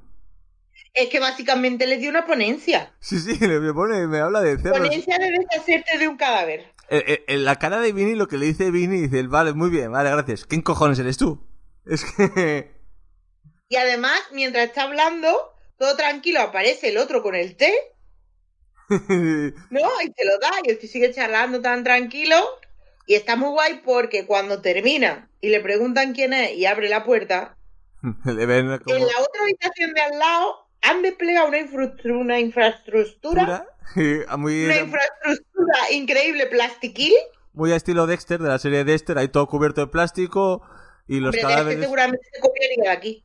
No sé cuál es más vieja, pero sí, de, sí. Y están los, los cadáveres en bolsas que ya... y afilando los cuchillos. Sí, sí, lo tienen todo preparado como diciendo, y ahora os toca a vosotros. Claro, preparados para esos seis cortes, eso- esos cortes magníficos para separar la carne en seis. Mm. Y entonces él les Yo creo dice... que a los muchachos les mandaría un cursillito o algo, tú sabes, de carnicería y Irían, esas cosas. irían a la Limerca por la carnicería o al Mercadona, como se llame por ahí. Sí. Y bueno, estos le- actores acojonados antes que los maten les dicen, oye, que tenemos un diamante para ti. Que no os mates y te damos este diamante. Y este les da, no sé, son dos días. Bueno, tenéis 48 horas. Para salvar su vida negocian con el diamante. Ellos, ellos Y piden entonces- cuatro y el martillo dice dos. Mm. 48 horas. Y nos quedamos con Frankie porque moverlo cuestaba trabajo. Ah. y bueno, Sí, le dice, vosotros dos se vais, pero el Frankie se queda porque levantarlo y moverlo, ¿sabes? Vosotros soltamos más fácilmente, pero al Frankie se nos va la tarde. Y no hay nada como que se te vaya la tarde. Y lo siguiente vemos como nuestro Abby cuando llegó aquí a Nueva York contrató a al Vinnie Jones, al Tony Dientes de Bala, creo que se llama. Bueno, este personaje es maravilloso. Que le habían disparado seis veces. Vemos ese- eh, eh, cuando aparece al principio ese flashback con esa melenita. Es que una cosa que tiene esta peli, que a mí, por ejemplo, me encanta, son los personajes. Ya no solo el cómo esté hecho algunas escenas, lo de la cámara lenta, algunas escenas de lucha, lo de la analogía de la liebre con el otro, que mola un montón, sino los personajes. Ah, pero Los personajes son muy chulos, porque son Y la- muy característicos. Di- Dice, oye, Y la presentación, porque a Vinnie Jones te presentan el pasado antes de presentarte el presente. Y es lo que decía, le llaman dientes de bala, porque a él le pegaron eh, seis tiros y aún Sí. así mató a- al tío que le disparó, lo mató a machetazos, y con, la, con dos de las balas se hizo cobertura para los dientes. Y eso era cuando el Vinnie Jones pues era pues con su melena, con su camiseta, y te lo presentan ahora en el presente, que está trajeado con el pelo perfecto, el Pero traje le queda como, como un guante y golpeando la cabeza de un tío con una puerta de un coche. Y cuando contesta que Bonjour. se supone que ha mejorado la vida. Sí, pero sigue haciendo lo mismo. Bueno, pero a mí- lo mismo, pero no es lo mismo hacerlo en chanda que con un traje. vale. Y entonces. Hombre, bueno, igual chanda, que es una marca muy cara, que hay gente que tiene chanda que cuesta un dinero, que el otro día me enteré yo, que el Elton John, el Elton, Elton John, uy, últimamente que mal se me dan las L. la, bueno. la, la, la, la. Elton John, resulta que el otro día estaba viendo Kissman, ¿vale? Kissman. Porque Ah, las vi hace poco, las dos, sí. sí, y en Kissman 2 sale Elton John en chándal. Sí. Y me dicen, el chanda de Elton John para esta peli costó, pero una burra de dinero. Y dices tú, y yo miraba al Elton, y yo decía, pero Elton, o sea que yo, el chanda de qué está hecho, porque yo digo, bueno, pues si lleva las mangas forran diamantes, lo puedo entender, porque era un dineral. Mm. Bueno, Pero ese chanda no llevaba ni un brillantito ni nada, ¿qué clase de tejido era ese? Es que el Elton John necesita que le llevemos al Primark. Ahora que habláis de, Vale, de, de esa. de... de prima completamente. Por mucho, eso tiene que llevar un carta que ponga me ha costado 300.000 o 400.000 porque cual- yo no da un duro, pero el chanda más feo. Ahora que habláis de Kissman, voy a ver yo después la de Gentleman, que es de Guy Pearce también. ¿La visteis? Guy Ritchie, Sí, perdón. sí, sí, sí. ¿Y qué tal está? Pero- Es, es eh, por el estilo, es un poco distinta, pero sí, tiene todavía el toque de, de Guy Ritchie. Mm. Te, te va a gustar. Mm. Es que ahora que me, me- yo me recuerdo, el cartel me recuerda a Kissman. Y dije, ahora que habláis de Kissman, y digo, hostia, que voy a ver, lo dejé para ver. Kissman está muy entretenida, a mi Sí. niño le ha gustado mucho. Pues tengo ganas de ver esta, a ver qué tal está la Gentleman. Que nos, la tiene Soda en su Sodaplex.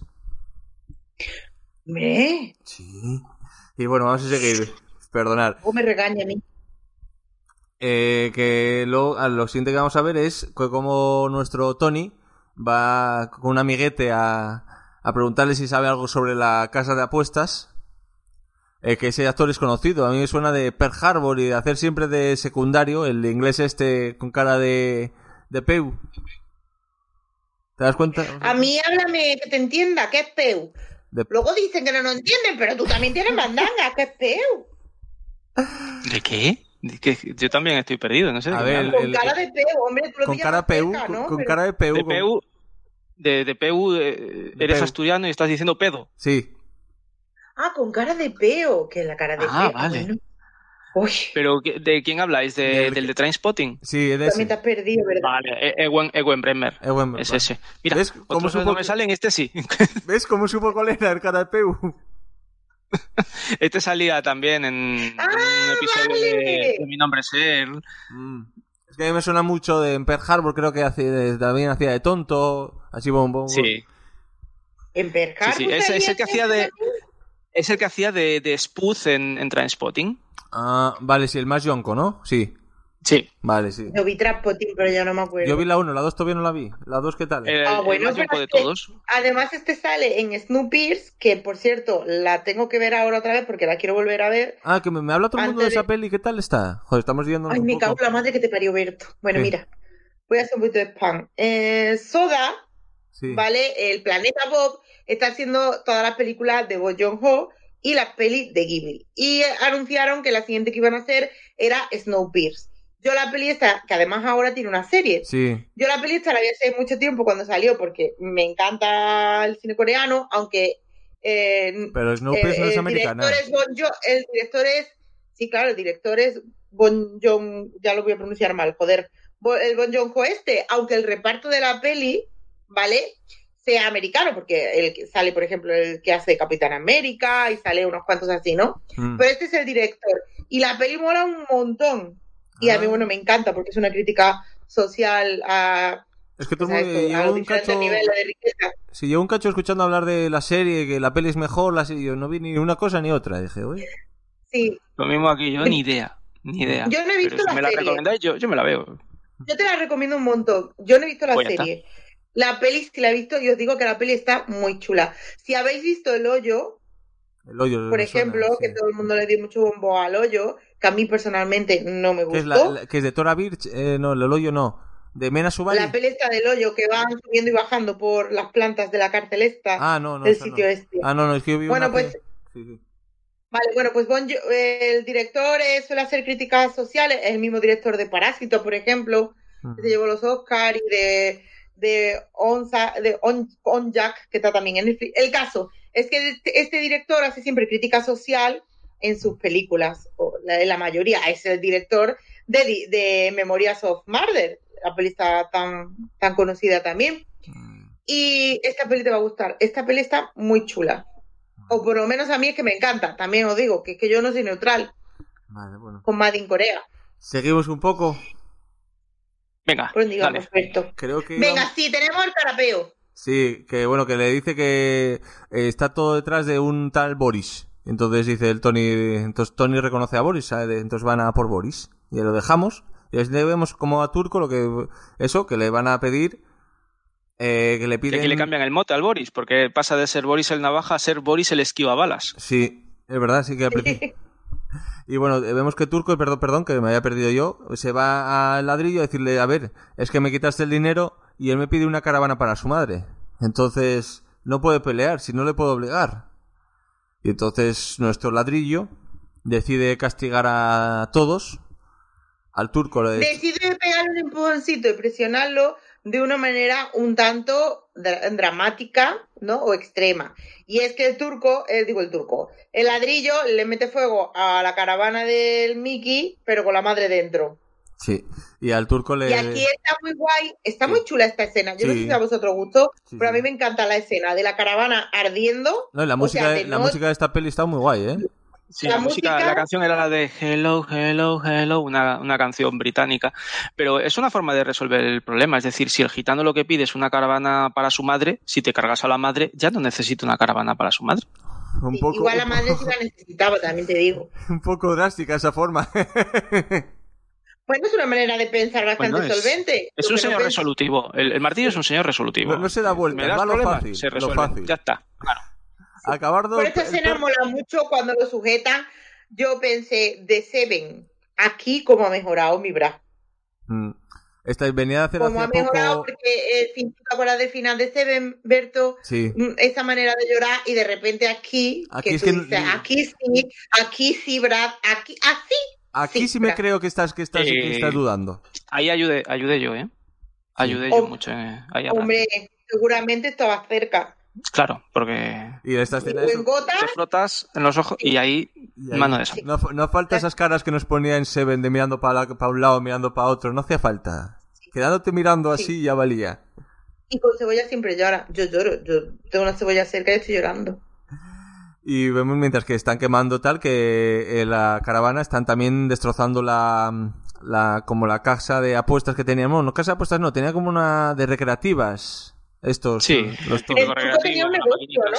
Perdona, era el negocio del turco. Sí. Sí.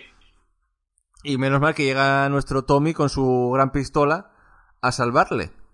Es que al final- Sacando huevos, no sabemos de dónde. Sí, sí, porque no, le, no levanta palmo de... Era más grande lo la pistola. todo ¿eh? lo que los gitanos no pudo echar, los echó aquí. Sí, sí. Y vemos que nuestros, como los llame yo, TT, nuestro turco y nuestro Tommy se van a... Mira, Oye, vaya huevos. cosa, El que trabaja para el ladrillo, ese asusta. Sí, pero es que digo, asusta más los chicos que tienen para él que el ladrillo. El ladrillo a mí no me asusta. Sí, sí, pero el actor este que iba siempre que el que le lleva el té, Sí. ese asustaba. Asusta tiene una cara de mala hostia que no puede con ella. Y bueno, se van... Fíjate que salía en Pirata del Caribe. Qué fuerte. ¿En ¿Piratas? Ah, pues no lo recuerdo. Sí, sí, con Pirata del Caribe. Hombre, porque igual hacía de un pirata random. Mm. Porque tampoco recuerdo, lo mismo sale en Pirata, pero tú sabes. Y bueno, eso se van Turco y Tommy a ver a Mickey. Y el Mickey todavía sigue, seguía para adelante. Hostia, es muy bueno. Y cuando le dice lo siento, y le dice Mickey, ¿lo hiciste tú? No, entonces ¿por qué lo sientes? Dice, hostia, el Mickey. Pero sí es verdad que aquí, ah, yo no sé, a en ese pero momento en ese momento sale el, el- el hermano del gitano, el, el que le gusta a la Mari, el, Sí. el del pelito. El de pelillo. eh, sale para pegarles, ¿qué hacéis aquí? No sé qué. Y es el propio gitano, el Brad Sí. Que le dice, no, no, tú tranqui. Tú, esto es mío, esto es mío. Y sí es cierto que cuando se está a pelear, sí es cierto que tú piensas, se la han tomado muy bien.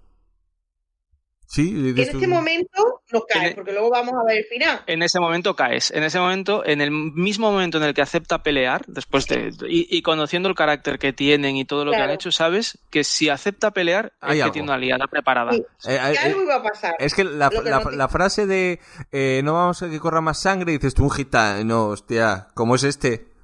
Muy raro. Sí, sí. Tú eh, yo intuyes que algo pasa, pero claro, como pasan tantas cosas y tantos personajes, no intuyes qué. Mm. Porque luego lo siguiente que vemos es cómo están reunidos. Claro. Sí, dime, perdón, Mari. Y ahora, y pregunto yo, la, la escena que viene a, continu- a continuación, después de esto, es la maravillosa escena del Vini, del Tony. El Tony es cuando se va. Eh, Cuando no, va al bar y llega por él, ¿no? no, no, eso no, eso es un poco más tarde, es un poco bastante más tarde, Vale. Mari. Ahora primero es, es, es, es cuando están Abby y Tony, eh, eh, pero sí, Tony, Abby y el cerebro están reunidos en la joyería y llega Boris a hablar con ellos.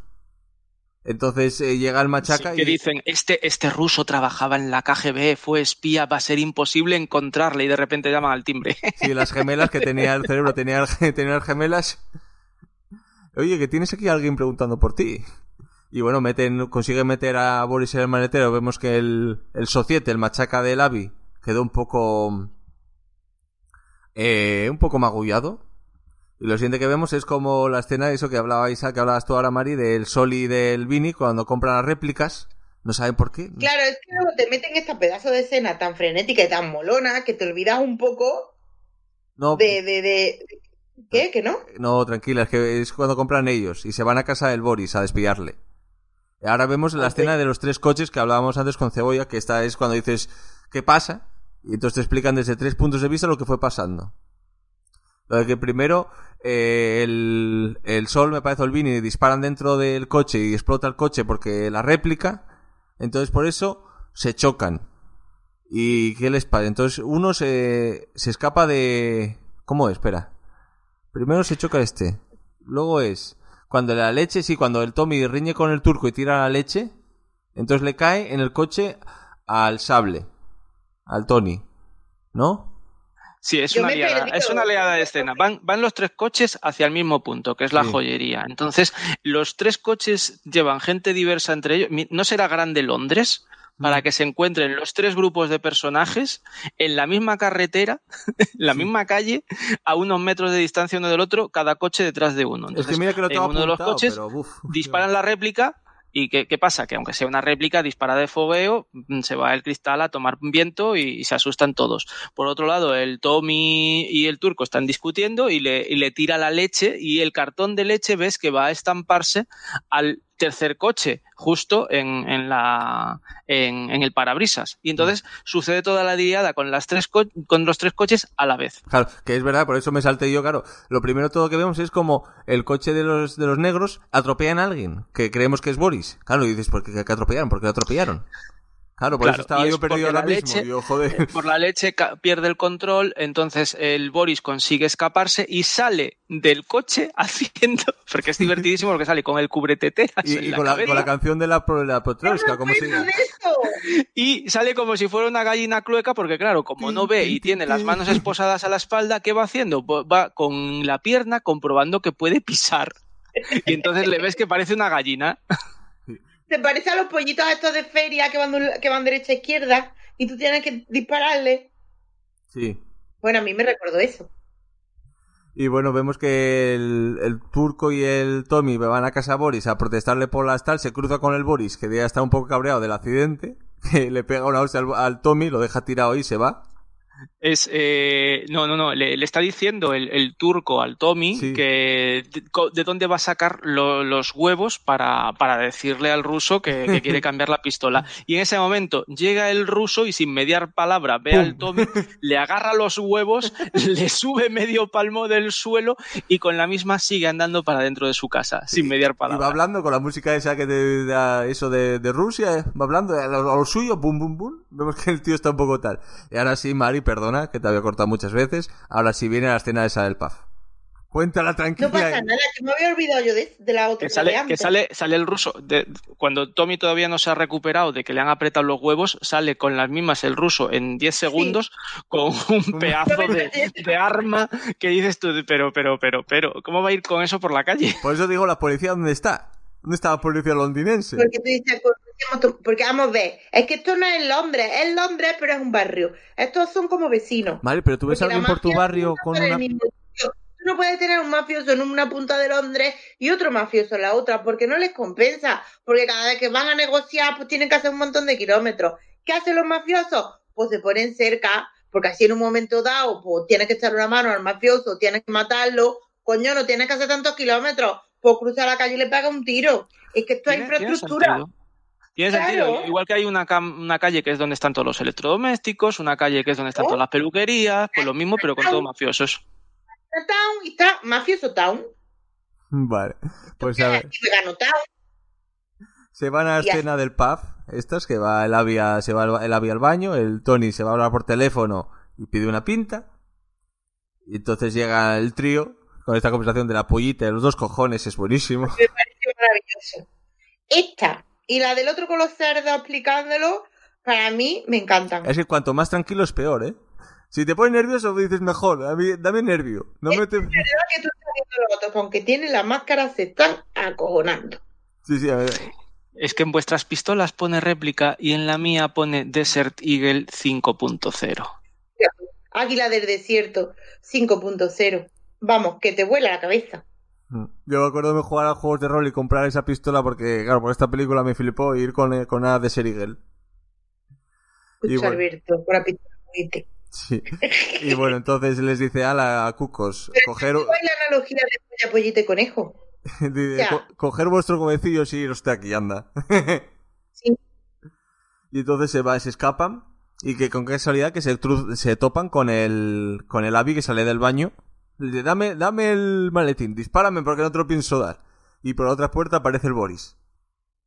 Y el Tony, a todas estas, que se empieza a escuchar voces, se va hacia allí y le dice al Abby, agáchate, coge los calcetines. Se pone a El disparar. calcetín. Se pone a disparar, le da al Boris por primera vez. Y esta es la, la escena que, que yo llamo la de Mojinos Escocíos. Porque Mojinos Escocíos tiene una canción que es de un tío que no para de hablar y se escucha que le meten tiros y demás al Sevilla y el Sevilla sigue hablando, ay, ay, que me han disparado, que me voy a morir, que no sé qué, que no sé qué. Pues aquí lo mismo, le, le pegan no sé cuántos tiros al, al ruso y el ruso sigue hablando, te voy a rajar, te mato, no sé qué. Le pegan más tiros y el ruso sigue hablando. Incluso eh, en los últimos tiros dice, eh, no me has dado. has fallado, decía. Y bueno, Y ya el otro cabreado y seguía pegándole tiros. Que no se ve porque en sí tú no estás viendo, o sea, no es una peli que luego salga, o sea, no es una peli explícita de que salga excesivamente sangre ni cosas así. Quiero decir, estás viendo que está viendo al otro disparar y que supuestamente le está dando, pero tú no estás viendo el cuerpo, ni, los, di- ni la sangre, ni nada No, de sangre eso. no. Porque Sangre está, no enfocando porque tiene a, a Tyrone delante y eh, Tyrone durante toda la película ha tenido una flor en el culo. Sí. Y en este momento, claro, cuando, eh, cuando él termina de, de disparar, cuando Tony termina de disparar, apunta a Tyrone, dispara y no le quedan balas.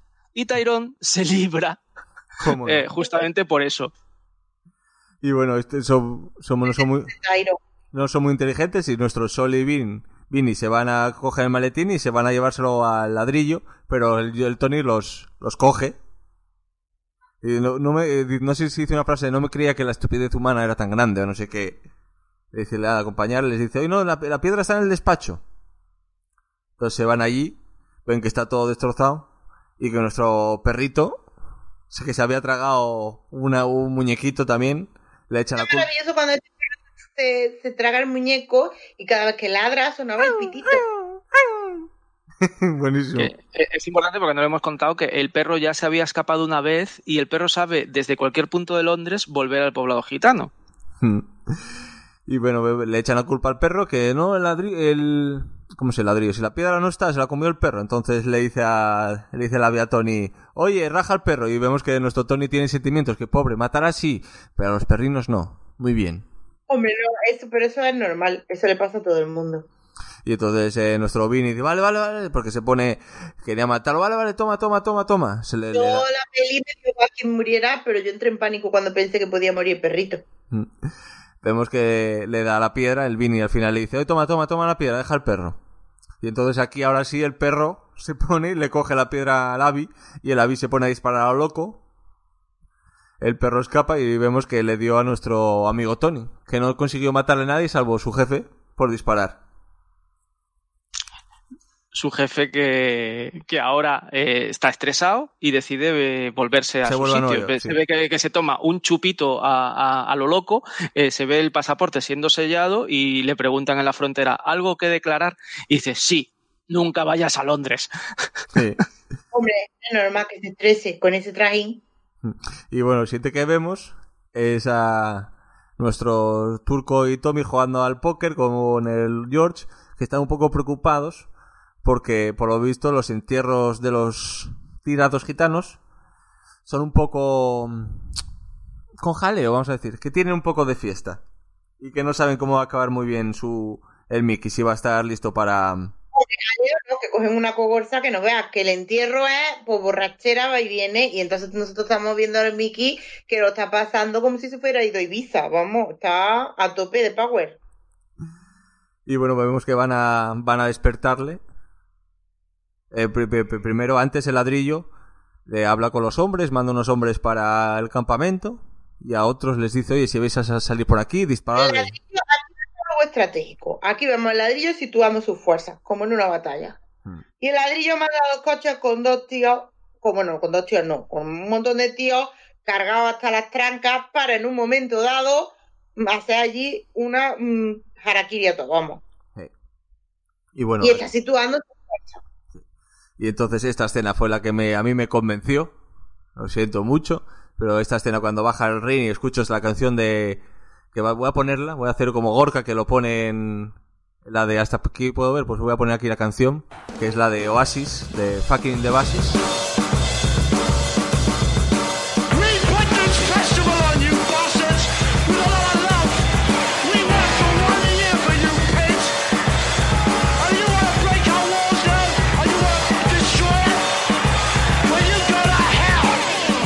Entonces ya esta película me ganó.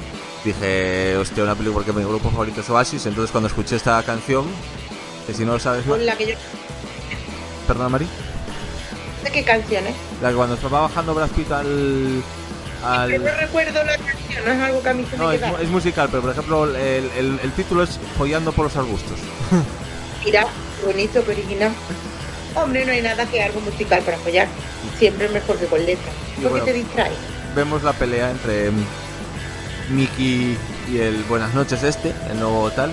Que al principio le da una hostia y luego casi lo deja cao. Y dices, hostia, pero si no le dice nada. Pero bueno, luego vemos que le deja recuperarse. Le da... Le da Esta un- pelea, Sí. esta pelea está bastante bien. Porque aquí tú sabes que tiene que caer en el cuarto asalto. Pero tú ves al Mickey que está ahí, ahí, ahí. Quiero decir, que al Se está dejando. pelea, El, le el- el Mickey se está dejando algo, lo ves. tiene la mosca detrás de la oreja. Mm. Y es verdad que cuando al principio le dan de hostia y lo tiran, luego le dicen, oye, primero, primero le dicen no lo mates, porque en el primer puñetazo que le da lo, lo y le dicen no te pases. Luego pelea y resulta que mm, se nota que está como rehuyendo y le dicen, oye, pero que tampoco se note que está rehuyendo porque van a saber que está mañado y nos van a matar también. Así que dale, pero no lo noquees.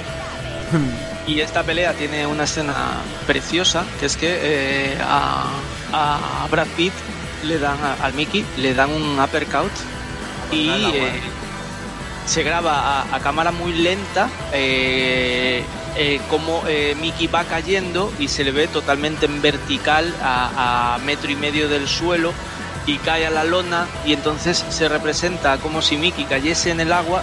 Eh, supongo que lo que quieren decir es que, que está quedándose inconsciente, que su conciencia se está yendo y entonces él desde el agua eh, mira hacia arriba y lo que ve arriba es la lona y se ve a él caído. Bueno, es cuando se levanta y le pega. Súper chula, ¿eh? Y se levanta justo y le pega una hostia y ya lo deja cao. Sí, que, que se, se- se escucha a Tommy diciendo Oh, no. lo único que tiene que hacer ahora es quedarse en la lona, es quedarse tirado. Y de repente el Mickey salta como un muelle y Pum. ¡pum! Lo noquea. Y aquí vemos que está esperándole fuera ya el, el ladrillo. salen, pero ya salen acojonados, porque de nuevo el ladrillo le va a pasar a la primera, pero Sí. la segunda Saca- están sacando al gitano porque el gitano está hecho mierda y, y le van arrastrando entre los dos, entre eh, Tommy y, Y turco. y, y- y Turco. Y, y a la vez está saliendo ladrillo por otra puerta con el teléfono en la mano llamando a sus hombres. Sí. Y aquí esto es muy bueno cuando dice, escucha un disparo, ves a, eres como un conejo o como un gato mirando pasar, no sé qué, quedan con una cara y ves al, al Brad Pitt mirando para ir sonriendo. Sí, que dice que claro, que cuando vas a atropellar una liebre, la liebre se queda mirando a los faros eh, acojonada y se escucha el disparo y, y lo que va diciendo es eso, lo que acabas de decir, que, que, que el gitano no tiene cara de liebre. Y nos explica que eh, fue todo un plan, que el giro, Bueno, el está giro, porque el ladrillo va a dispararle y es cuando se abre esa ventanilla, y escucha un disparo así. se escucha el disparo y entonces vemos el verdadero plan de Mickey. Mm, que era, él seguía apostando por sí mismo, él iba a apostar por sí Claro, mismo. es que desvelan lo que nosotros no sabíamos, que es que en el primer combate, que parece que es que él está, es tonto y no se ha enterado, y lo noquea la primera vez, pero no es tonto, es que ahí, él, como sabía que estaba amañado, apostó por sí mismo. Claro. Dijo, voy a apuesto a vosotros de dejarme en paz, y apuesto, peleo. combate lo tumba de un caos para llevarse la pasta, porque claro, nadie daba un duro por él, porque como había noqueado al que iba a pelear y a este no lo conocía nadie, casi todas las apuestas estaban a favor del otro pugil que era el conocido. Y estaba mañado para que él perdiera, ¿no? Y se beneficiaran todos los que habían apostado por ese. Mm. Entonces, al él noquearlo, el dinero se lo llevó él que había apostado por sí mismo. Y aquí ves que en el primer combate ya había hecho eso y dices tú, anda. Y en el segundo, que es este último, Ya se vengó, mató a... exactamente Perdona, Mari. En este segundo hace exactamente lo mismo. Sí, a Y es que apuesta, pero al contrario. Mm, apuesta por ¿O el mismo. ¿O no? sí. No, apuesta por el mismo También. otra vez, pero claro, como hay un soplo de que él va a caer, se va a llevar la pasta. Exactamente igual. Y encima mata a todos los que tenía por ahí. Los gitanos que parecían unos mindundi, que parecía que nada, que estaban, que tenían allí más armas que, que Rambo en Rambo 3. y aparecen y se cargan a los hombres de este señor. Están en el coche y se cargan al ladrillo que parecía que nadie podía con él ni, ni nada. Y además ves cómo se suben, que lo tienen todo perfectamente planeado. Y el Mickey, sin medias palabras, se va andando, se sube su furgoneta y se va. Que en el fondo les hizo un favor porque así ya no le deben dinero nada. Porque si lo hubieran, por ejemplo, él hubiera caído en el cuarto asalto, hubiera tenido que tener, seguir teniendo trato con el ladrillo. Y de esta manera ya no tiene que hacer nada. ¡Hala! Matarlo, Sí, muerto perro. ma- Al principio, lo peor que hay es deberle un favor al ladrillo. Sí. Ya, ahora no, ya no deben nada, tampoco han ganado dinero y, y algunas de las máquinas recreativas se las han cargado combates de béisbol. Pero bueno, al menos están vivos y no le deben nada al ladrillo. pues Bueno, ladrillo está muerto. Un poco más adelante Salvo. vemos que acaban bien. Bueno, sabemos que eso, pues vuelven al campamento y llega la policía y ¿no qué hacéis aquí? Nada, estamos pasando y vemos al chucho de antes. Y nada, los gitanos se han quitado de en medio, pero, pero por la noche todo rápido, enterrando a todos los muertos. Y la policía llega allí y se encuentran al turco y al Tony, que se acojonan cuando ven a la poli, porque claro, ellos saben lo que ha pasado. Y aparece el perrete Y la policía, ¿qué hacéis aquí? No, estamos paseando al perro. Tommy, vea por el perro. Y Tommy empieza a perseguir al perro y el perro huyendo. Buenísimo, esto es buenísimo. y el turco diciéndole a la policía, ¿cuánto quiere Tommy? Deja de jugar, anda, deja de jugar. es buenísimo. Y vemos Que la policía, la policía le pregunta, ¿y qué saben ustedes de los gitanos? Y contesta el turco, "Mm, ¿que no hay que hacer tratos con ellos? Sí, nos dejan muy bien a los pobres. Y bueno, vemos desde la que se van, se, tropan, se topan con Sol y con el otro, que les, les dice la policía, pero que porque tenéis a un, a un, a un cuerpo con, con una cubretetera. ¿Qué aquí? Claro, es que quiere decir que a ellos cogen al perro, se suben en el coche y se van. Y en ese momento, cuando se van, la policía ha detenido a, a, a los negros que llevan al muerto en el maletero. Y además se ve como los negros, que saben que el diamante lo tiene el perro, los ven pasar en el coche con el perro y es como, mierda, la cara de circunstancia. Y vemos que le lleva al veterinario a limpiarle un poco.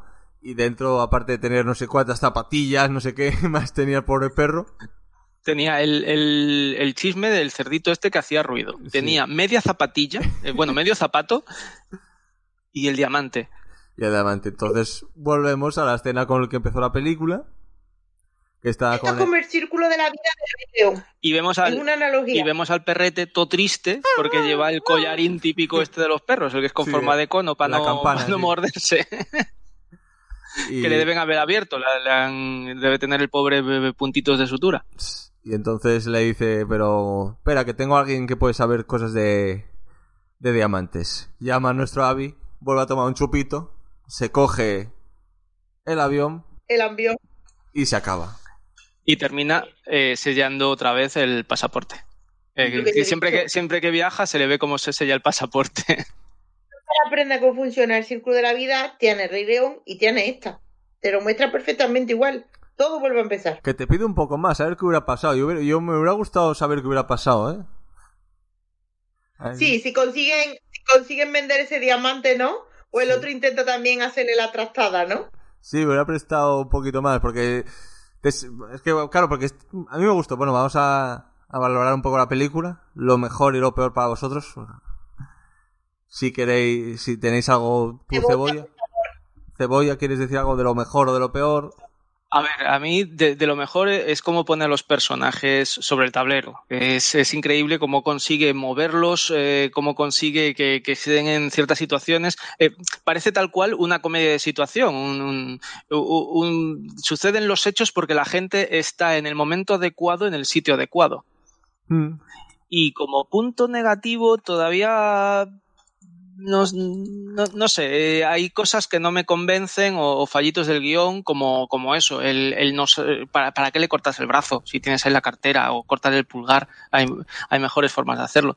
Pero bueno, se le perdona, ¿no? Porque al final es que los personajes reaccionan así. Cuando le corta el brazo es porque el, el ruso se abre la cazadora y saca un machete y de un solo machetazo corta el brazo. O sea, es como si mostrara que, que ese personaje está acostumbrado a hacer esas cosas. Pero, no sé, eh, Sí, tienen tonterías No por ahí que dices tú, "Ah, esto parece que... sí, Pero bueno. rayan un poco, pero la película es, la recomiendo bastante. Sí, sí, yo coincido totalmente. Vos, Mari, supongo que también, ¿no? O no, o no, no Sí, sé. a mí esta peli, y a mí esta peli me gusta mucho. Me gustó desde que la vi la primera vez y ahora que la he vuelto a ver, pues me sigue gustando. Me parece que esta es una peli muy chula.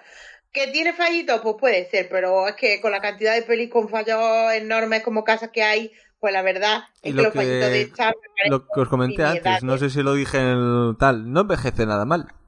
No, porque la ves ahora y No, no... no, es una, es una peli que envejece muy bien y es lo que ha dicho el Cebolla, que es que los personajes son, o, o sea, son un punto fuerte de esta película. Aparte de la manera en la que están rodadas algunas escenas, que en aquella época, quiero decir, ahora estamos acostumbrados a ver escenas con cámaras rápidas, con cámaras lentas, con no sé qué, pero en aquella época molaba un montón Sí. esta peli. Que tiene 20 años, a lo tonto y a bobo esta peli, ¿eh? Sí, sí, casi ¿verdad? 21. Por cierto, quedan dos minutos para las salchichas.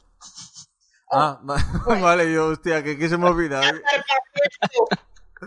Y bueno, que si queréis darle puntuación, ¿qué puntuación le dais? Hombre, esta para mí tiene un 7, mínimo.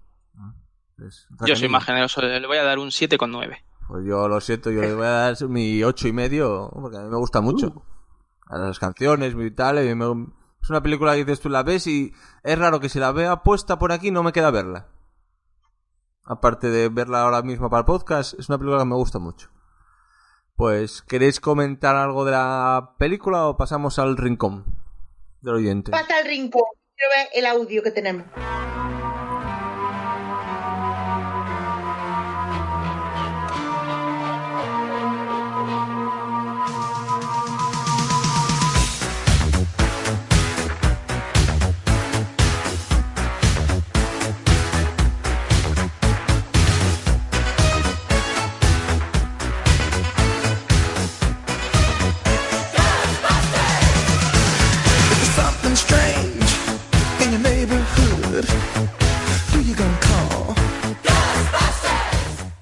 Estamos aquí en el rincón del oyente, que esta semana esta película no tuvo nada de tirón o no hicimos mucha publicidad a Mari, algo falló todas, que solo tuvimos un audio. Vamos, la gente vaga, ¿eh? No tenemos uno, ¿verdad? Solo tenemos uno. Y, y fue, Pero- y fue hace y fue hace tanto que no sé ni que lo siento mucho, no sé quién es, pero voy a ponerlo. Uno es mejor que ninguno. El próximo, si no, nos grabamos nosotros un audio y ya está. Pues, pues anda que también que narcisistas, ¿no? No, el próximo si no tenemos, siempre vamos a tener uno. La gente que no se preocupe, mínimo uno va a haber. Bueno, Ah, lo que no prometemos es que lo mande. pues a ver quién nos cuenta, quién nos manda. Hola gente, a ver, iba a comentaros algo de Snatch, cerdos y, di- y diamantes creo que eran, o cerdos y dragones, ni idea, es que no la he visto, ni la he visto ni pienso verla. Y de hecho este comentario, eh, pues lleva- llevaréis dos horas de programa hablando de lo mismo, luego los comentarios de lo mismo y todo es un aburrimiento. Así que, y como no ponéis fil- filtro a nada y lo ponéis todo, publicáis todo, pues aprovecho para pediros, porque yo como colaborar no colaboro, pero pedir siempre pido, eh, a ver si hacéis un programa de, de Scooby-Doo, de, porque hay dos pelis en imagen real de Scooby-Doo, muy buenas las dos, ¿eh? el Scooby-Doo primero y el segundo, desatados, y joder, animaros, ¿eh? la Mystery Machine, el Shaggy, el Scooby y, la Betty, to- todo el mundo. Venga, esa es la idea. Y ahora me diréis que ya la habéis hecho. Y yo, como no miro hacia atrás, pues lo siento mucho, pero si no lo habéis hecho, mm, os lo pido. Os lo pido, dejaos de vuestras listas y vuestras tontadas y haced caso a la gente, que vivís de la gente, dependéis de la gente y tenéis que hacer caso a la gente. O sea, a mí. Venga, chao. Ya estoy, ya estoy. Muchas gracias, Gaibras, como siempre, tus comentarios. claro, de que vivimos de la gente ya nos gustaría vivir de la gente. No sé, la de algo. siempre nos, nos, nos aconseja películas raras. La de eh, Peter, esa, Pipir, esa que nos mandó, que no está mal, ¿eh? Te- En esa, sí, pero la he visto. Scott Pilgrim, no está mal, no está mal. Te Pero... pedí, pero no le he hecho un par de huevos y vienes aquí Claro. con nosotros. Digo, mira, me, me comprometo que si vienes a grabar, grabo a hacer esa- hacemos esa película, la de Scott Scooby-Doo, la de Pipilín o Scooby-Doo. Scott Pilgrim, Scott Pilgrim. Eso, Pipilín, ¿qué más da? Por Pilgrim. Yo me la vi el otro día y empecé, dije- la empecé y dije, está divertida. Pero luego dije, uy, uy, uy, el Scorpion está entre esto y la estrella casi. Eh, Tiene momentazos. Soy vegano de nivel 9. Es- no, eh, emi- no como nada que no emita sombra. es- eso me rompí. Lo, lo con los veganos, yo de los veganos, eso sí tengo que decir que me rompí. Y de policía veganos. vegana y todo esto. Fue genial. Y bueno, leemos los comentarios de Demolition Man, que no tenemos muchos, pero alguno tenemos. Vale.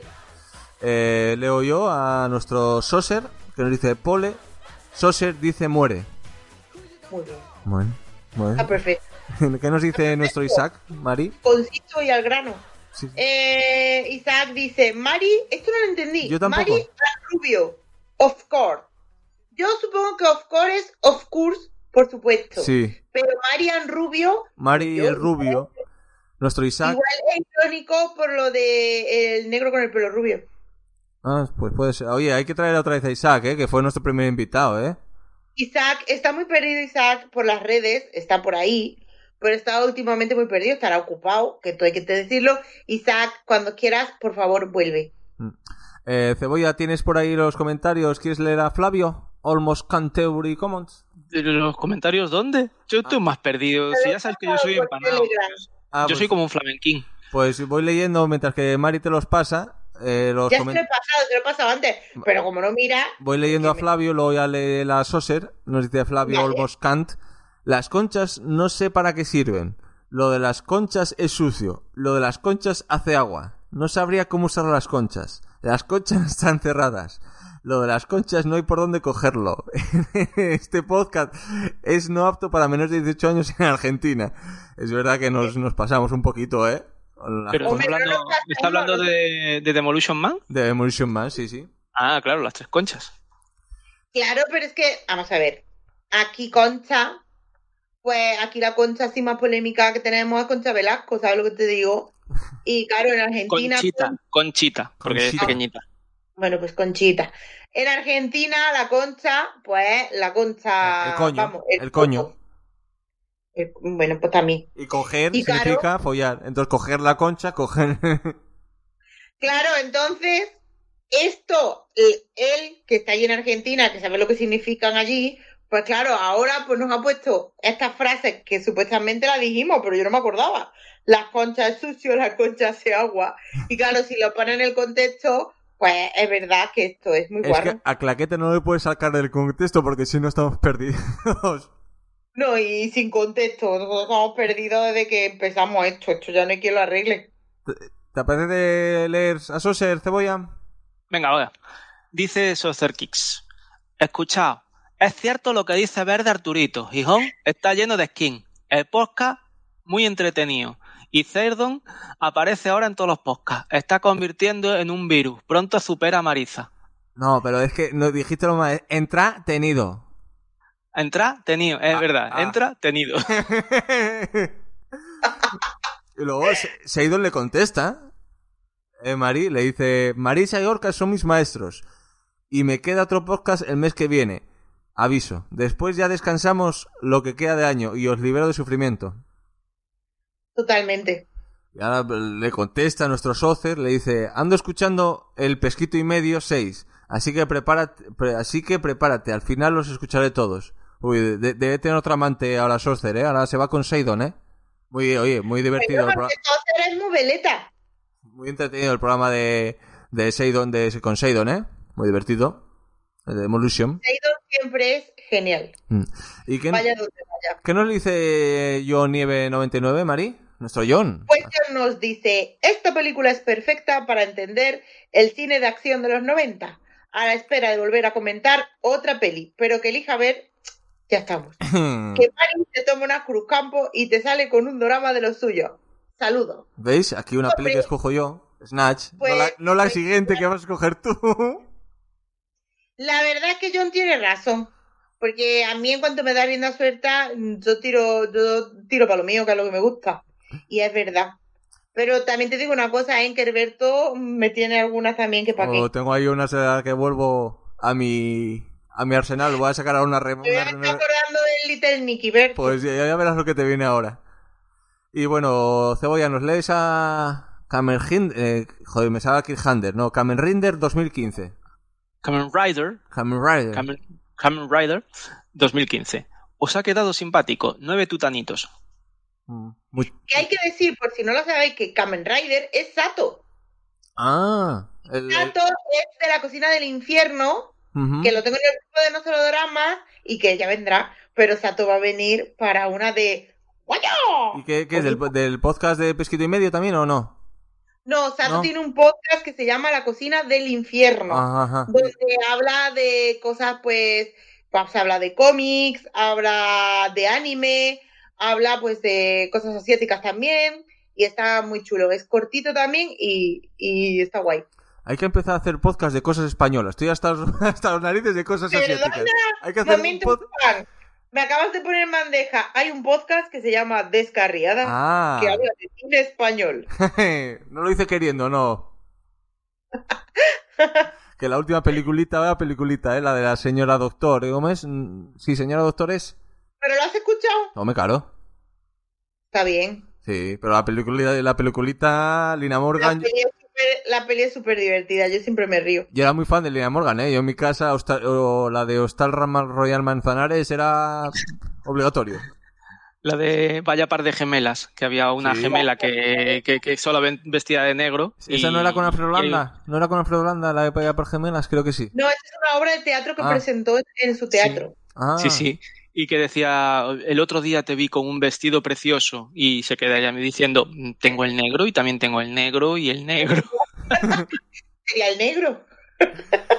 A mí me encanta Lina Morgan, yo siempre me he reído mucho y sí, es verdad que la peli tiene sus cositas, pero es maravillosa. Y yo era de las que veía el último tranvía también, Cebolla, porque además de Vaya par de gemelas, también tenía el último tranvía y la de Celeste no es un color, que Celeste Sí. no es un color ya Eso fue me más- suena. más- Eso me Oye, suena. nos estamos, nos estamos retratando como que tenemos algún añito de más, ¿eh? Yo tengo alguna canita, ¿eh? Eh, yo tengo, como diría ella, hasta y tanto. De tantos. Sí. Y bueno, sí. otro de, de la generación de Taitantos, de PG PG Cleaner. ¿Qué nos dice Mari? ¿Tu PG Cleaner? Y el gran PJ. Dice, la peli no me resultó gran cosa en su día. Hombre. PJ. Qué raro. No creo que la vuelva a ver, hombre, PJ. Hostia. Y luego dice, el podcast mil veces mejor. Muy bien, PJ. muy Muchas bien. Pero, joder, para mí una peli de acción de los 90 es esta. Es que no sé, ¿no? Y, para gustos, para gustos. Sí, a PJ sí que le molaría. No, no, a lo mejor no le, no le llama la atención. Mira que, oye, él vino con la de Desafío Total. Que mira que es... eh, Que son pelis de acción las dos, pero bueno, sí es que son algo diferentes. Mm, Oye, no le gusta, no le gusta. Y bueno, ya, ya está. Voy a agradecerle a nuestro amigo el Cebolla. A ver cuándo viene por aquí a promocionar su propio podcast. Si yo no tengo. sí. Cuando, pues soy- eso, cuando lo tengas. Ah, bueno, eso sí. Tú sabes que montar un podcast se hace rápido. Pues venga. Hazte Pero que no sea de cosas coreanas, coreanas ¿eh? No, Nada no, de- no. no, no, no. Cosas, no sé, va- griegas. Es Va- no entiendo. Es que el Cebolla sabe mucho de chips. a- hace- de chips. De chips. Ay, porque si no hacíamos un podcast de la cultura griega o algo, mm, cebolla, porque es que estoy hasta lo asiático hasta por las Vale. narices. Podéis Sí. hacer uno de lo que es el Y griego. solo sí. Si ponemos, si ponemos cámara y vamos todos con sábanas ahí en Ah, plan bueno, todo. claro, y, y la Aurelía esa por la cabeza, o como se llama, lo de Claro. Laurel. Claro, claro, claro. pues, bueno, griego, ¿no? ¿Quién fue el que Y lo hacemos, grabamos tumbados en el sofá y comiendo uvas. claro. Y un, vaso, y un vasito de vino Sí, para luego bañarnos en leche de burro, no te jode. me está dando asco. Sí, voy a, vamos, a, vamos a darle las gracias a que se dé su baño, su cebolla. cebolla. Muchas gracias a vosotros. Muchas gracias por venir, ¿eh? Muchas gracias. Venga, hasta luego. Mucha- eh, no, pero perdón, perdón, Mari, Mari, Ah. Mari, tu película. ¿Qué? Mari, tu película. Madre mía, tu gran película.